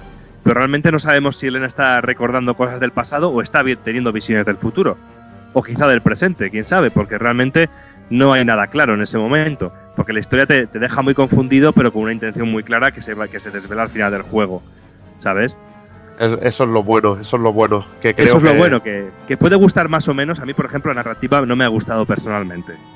Pero es muy elogiable y decir que se han arriesgado y que es una forma diferente de contar historias. Y ole sus huevos por contarlo de otra manera. ¿Sabes? Yo prefiero eh, alguien que se arriesgue nos cuente las cosas de otra manera que no, que no lo mismo de siempre, aunque no haya sido una buena narración argumental para mi gusto. Y durante los combates no solo de cadenas vive el hombre, por supuesto. Tendremos diferentes armas con las que podremos un arsenal, entre comillas, bastante interesante, que empezaremos con la espada de Atos, luego conseguiremos las hojas gemelas, luego la guadaña militar y por, por último la punta percutora. Cada una de ellas son completamente diferentes y se pueden ir mejorando y evolucionando eh, según vayamos encontrando diferentes, dif- diferentes elementos y luego los podremos evolucionar cuando lleguemos, cuando lleguemos al observatorio. Eh, a mí personalmente me ha gustado mucho la guadaña, me ha parecido una auténtica pasada porque es, el, es un, da unos hostiacos como, como panes y me ha, y me ha- me- me ha parecido muy, muy, inter- muy interesante. Y luego a lo largo de la aventura nos vamos encontrando ciertas puertas rojas que no podemos atravesar. Yo me he roto mucho la cabeza, he perdido mucho tiempo dando vueltas de cómo entrar en las, las putas puertas rojas. Digo, ¿cómo entro yo aquí, coño? Porque, porque yo doy muchas vueltas a los juegos, sobre todo a estos, y me gusta sacar el 100% de ellos. Y es que no os partís mucho la cabeza porque realmente el juego lo que nos ofrece las puertas rojas es para dar una segunda vuelta al juego. Las puertas rojas no las podemos abri- abrir en la primera pasada que hagamos el juego. Una vez que terminemos el juego se nos da la oportunidad de grabar la partida y cuando juguemos la partida otra vez con la partida grabada que tenemos de nuestra anterior partida, eh, en la tienda de Mazda podremos conseguir la- las llaves escarlatas con las cuales abrir estas puertas y acceder a, a es- a esas fases. O sea que no comparte mucho la cabeza porque ya perdí yo el tiempo por todos vosotros. O sea Pero que- está muy interesante que tenga un New Game Plus y, y haya más contenido, la verdad, lo- a eso lo hace, le da rejugabilidad y pues, sobre todo si quieres ver algún otro final o algo, pues ya de coña. Claro, porque ya te digo, y los finales se sacan no por hacer unas cosas otras, sino por tener una buena empatía o mala empatía con Elena. ¿Y cómo gana la empatía? Pues hablando con ella, eh, comiéndole un poco la oreja, hay que hacerlo, es una mujer que, que, que se hacer, Hacerle regalitos. hacerle regalitos para que esté contenta, para que, para que esté feliz y de esa manera tener más empatía con ella. Si le regalas algo que no le gusta, te manda la mierda y baja la empatía. ¿Qué quieres? Ah, Lo que yo no sé si el detalle es si te si le baja la empatía cuando le dices, oye, a ver si me puedes hacer una bolsa y tal para que me cojan más ítems. Si le das trabajo, ¿te baja la empatía o no? No, no, sube la empatía, sube la empatía. Yo voy a probar, yo quería probar si decía, oye, si me, haces la comida o algo, o me, o, o me friegas un poco el observatorio, que está todo manga por hombro, porque cuando se transforma en el monstruo lo deja todo como, como más- con más mierda que el palo un gallinero. Todo hay, todo hay que decirlo. Y bueno, luego a la, a la hora del control, pues sinceramente, en este punto discrepamos un poco Evil y yo, porque a mí me ha parecido bastante bastante torpe el sistema de la respuesta del, del y, me ha fallado me ha fallado muchísimo. Y es de las pocas veces que yo sí digo que he jugado mejor con el nunchaku y con el Wiimote que con el mando, clásico. Yo estoy jugando con el clásico y la verdad que necesitas un poco de tiempo de para acostumbrarte. Y creo que probaré con el nunchuko porque también ya lo he leído por un poco de crítica por ahí de que se juega mejor, de que se juega mejor, pero bueno, la verdad Sí. que me he acostumbrado y, y puedo vivir con ello. Quizá el tema para mí más jodido son las cámaras.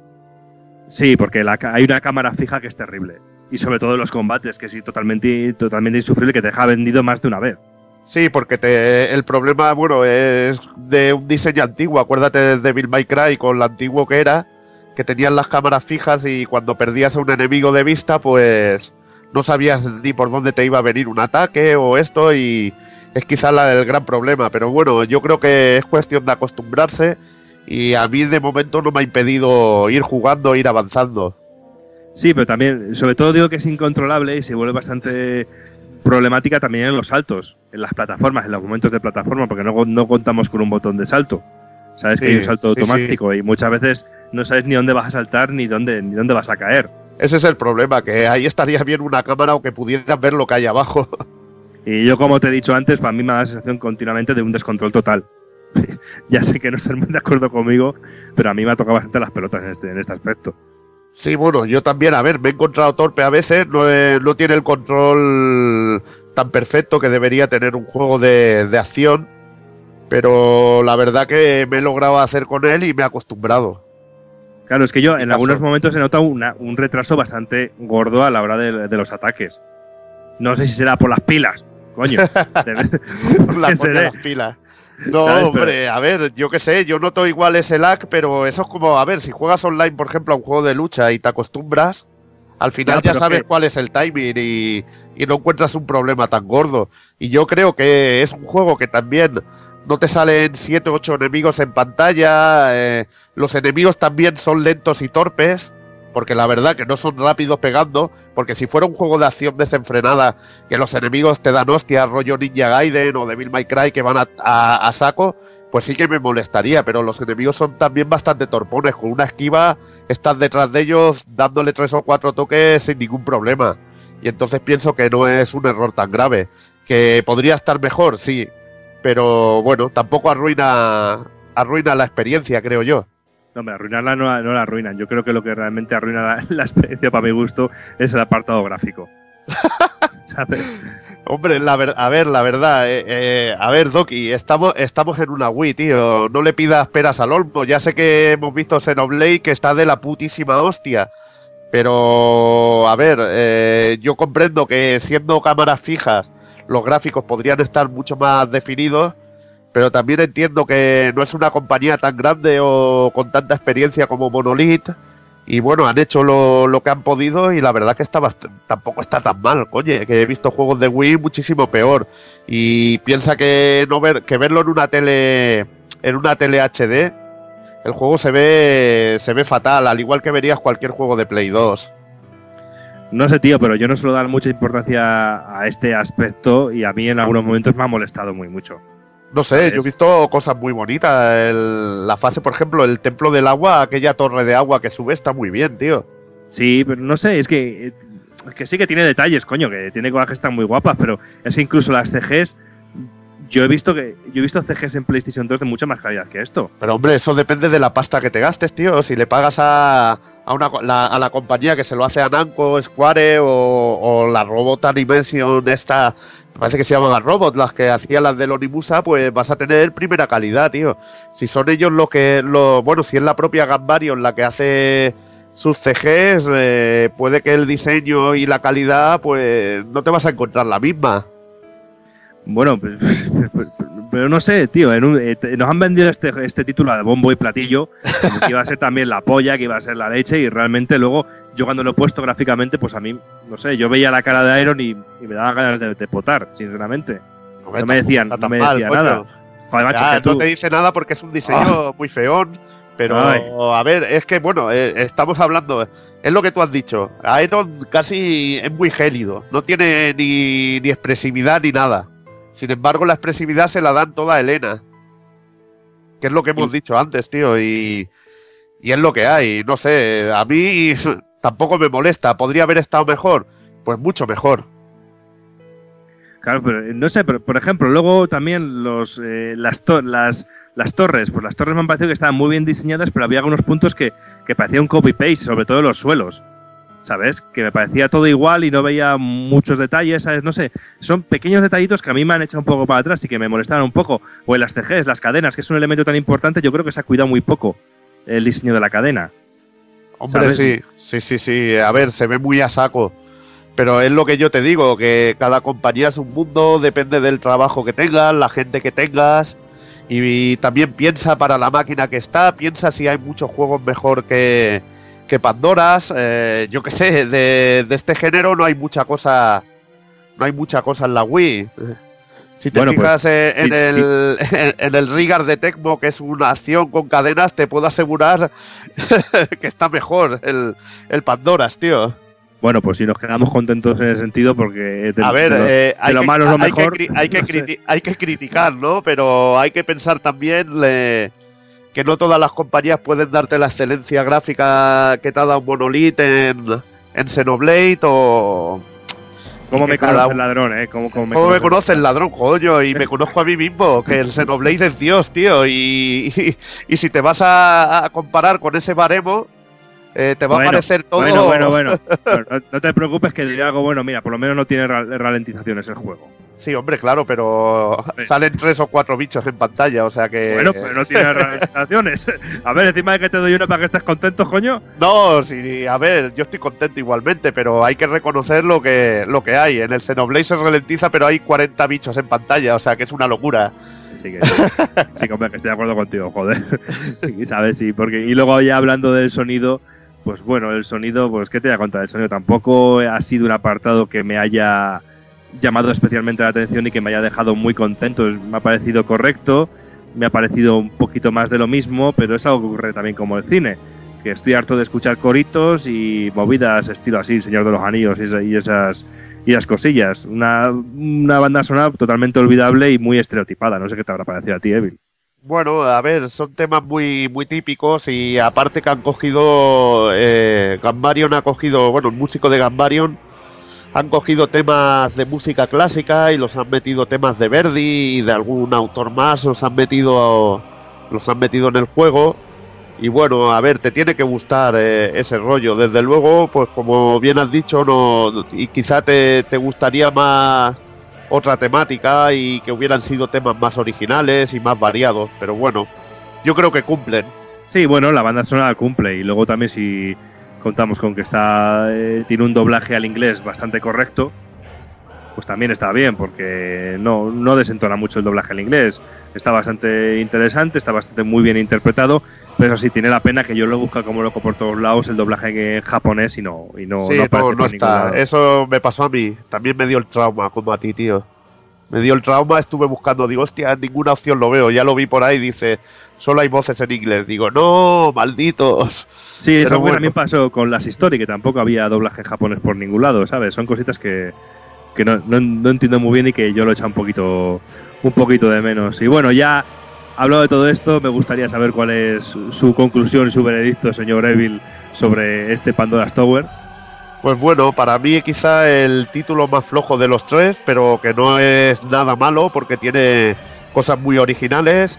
Me ha gustado la mezcla de, acción y puzzles, eh, sobre todo este apartado de que hacía tiempo de, que no tenía un juego que me hiciera comerme el coco así, eh, que es un poquillo, un poquillo Zelda en este estilo. Me ha gustado lo de las cadenas, eh, el uso que han hecho, muy original. Y desde luego se nota la, mano de Nintendo en lo que es creo que habrá metido su mano en lo que es en la jugabilidad para darle este toque tan original que tiene este juego. Que quizá peca de técnicamente de no estar a la altura, de, que podría haber sido mucho mejor, pero que está muy bien en, en originalidad y jugabilidad para mí. Es una, creo que es un- una buena experiencia que, que no habría que perderse. Sí, yo estoy, yo estoy personalmente bastante de acuerdo contigo en casi todo lo que todo lo que has dicho. Me ha parecido un título muy interesante, muy novedoso en el sentido de juego de Wii, porque realmente no hay nada parecido. Eh, la, me- la- la mecánica con la cadena me ha parecido muy interesante y el, todos los puzzles que, que han aparecido van evolucionando y creo que tiene una curva de dificultad bastante bien, bastante bien nivelada. Y, Y que, y que tengas el tiempo ahí amenazándote, que te haga Claro. moverte ahí, eso mola. Claro, y que se, y que se, y que se critique eso tanto, pues no, no, lo, no lo veo muy lógico, porque realmente me ha parecido muy interesante eso del, del tiempo y de, la, y de la maldición que vaya corriendo. Como historia, me ha parecido una historia fantástica, que se podría haber sacado muchísimo más provecho. Y es de esos juegos que me ha dado pena no poderlos ver en una consola de, de la actual generación. Realmente. Este juego en una consola con HD y con, con una mayor precisión en el control para mi gusto y, un, y más rápido, pues me hubiera parecido totalmente sublime. Pero bueno, para mi gusto se me ha quedado un poquito flojo. Quizá también esté un poquito decepcionado porque tenía muchas eh, expectativas con él, que le llevaba siguiendo desde hace mucho tiempo. Pero bueno, creo que es un buen juego de Wii, pero creo que no pasa ahí. Creo que no será un, un inolvidable como lo ha sido Xenoblade Chronicles.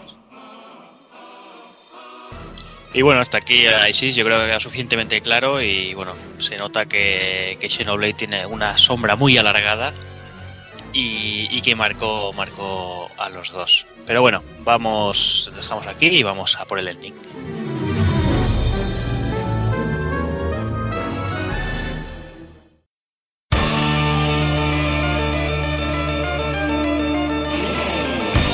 Y recuerda, si no te mola hacer un calamar y quieres estar bien informado, pásate por el blog pulpofrito.com. También puedes seguirnos en Twitter y Facebook.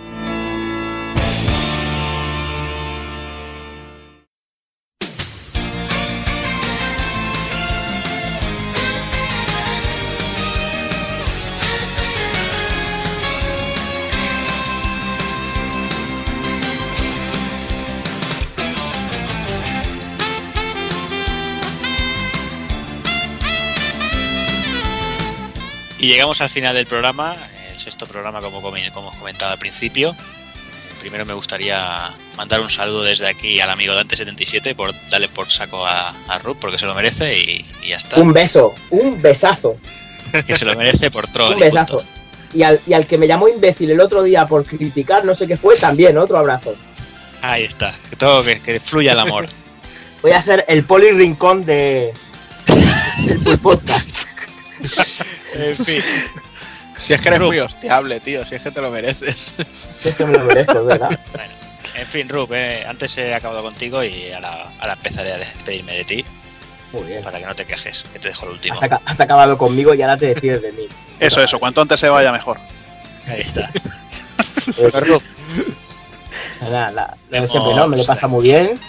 A ver, espérate que tengo aquí la chuleta, de donde digo eso. Me lo he pasado muy bien, ha sido muy divertido y el mes que viene más.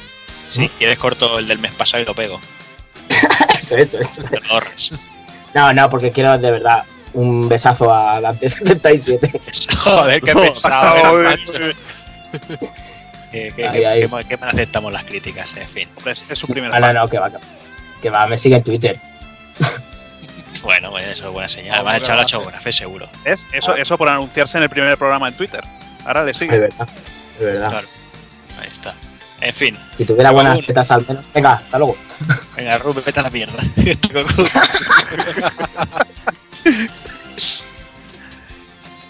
que ahora no habla nadie, ¿no? Venga. Venga, Takoku, venga. Venga, Pues nada, que eh, lo siento, eh, me he equivocado, no volverá a ocurrir. No sé, ¿qué queréis que os diga? Que, Nada, adiós. Y adiós. que hasta otra, Pues que me perdonéis todo, igual que al rey. venga. Muy bien. Loki, Pues nada, uno más aquí que, que llevamos ya a ver qué tal nos va el séptimo después de este de este análisis de Pandora's Tower, Tower que a ver que me ha dejado un poco frío y a ver si para la próxima vez Bueno, puedo pero- un juego. pero tenemos buena noticia de Nintendo, ¿no? Habéis recibido todos el mail de las moneditas. Sí, sí, mira, eh, eso está muy bien. Vamos a tener las moneditas de los tres juegos estos del Pandora's Tower, de Xenoblade y el de Last Story. Y Ahora habrá que verlas. Habrá que Y verlas. hay que, te- hay que decir del Xenoblade y los otros dos. Y los otros dos.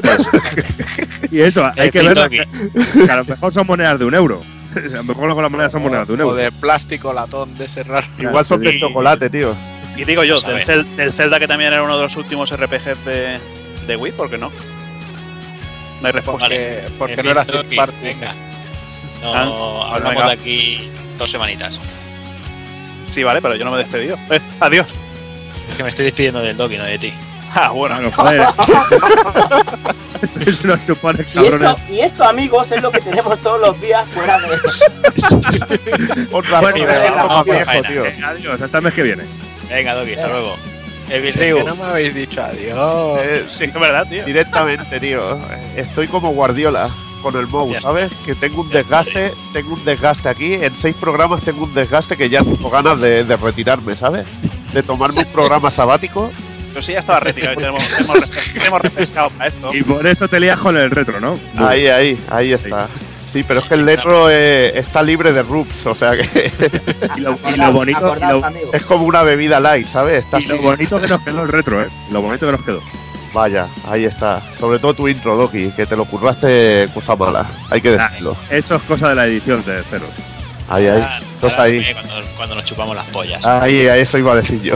Bueno, Emil, que hablamos de aquí dos semanitas. Venga, hasta luego. Adiós, Emil. Hazard, ¿cómo va, cómo va el metal? Pues macho, ahora, ahora, ahora me dices y ahora ya me estaba yendo yo. Ya me había despedido, había aprovechado No, ahí. Yo voy No, pun- no. uno por uno. Pero no, había aprovechado ser que está- educado y despedirme de todo el mundo. Venga, va. Vale, el Metal Gear, pues de puta madre. Yo creo que para, para el próximo full podcast ya lo tendré acabado. A ver si es verdad, tío, que ya va siendo hora. ¿eh? Ah, pero si es un cubo con agua. Ahí. no, un río con agua. Un Un río río con con agua, eh, que se ha ahogado. bueno, don Hazard, os lo he dicho. Hablamos de aquí, un- no sé si dos semanas o un mes y te tenemos con el retro, ¿no? Que te- no te veo con muchas ganas, ¿eh? No, es que hace- habláis de, de cosas demasiado retro, tío. Eso es muy, muy, muy antiguo, cambiarle el nombre.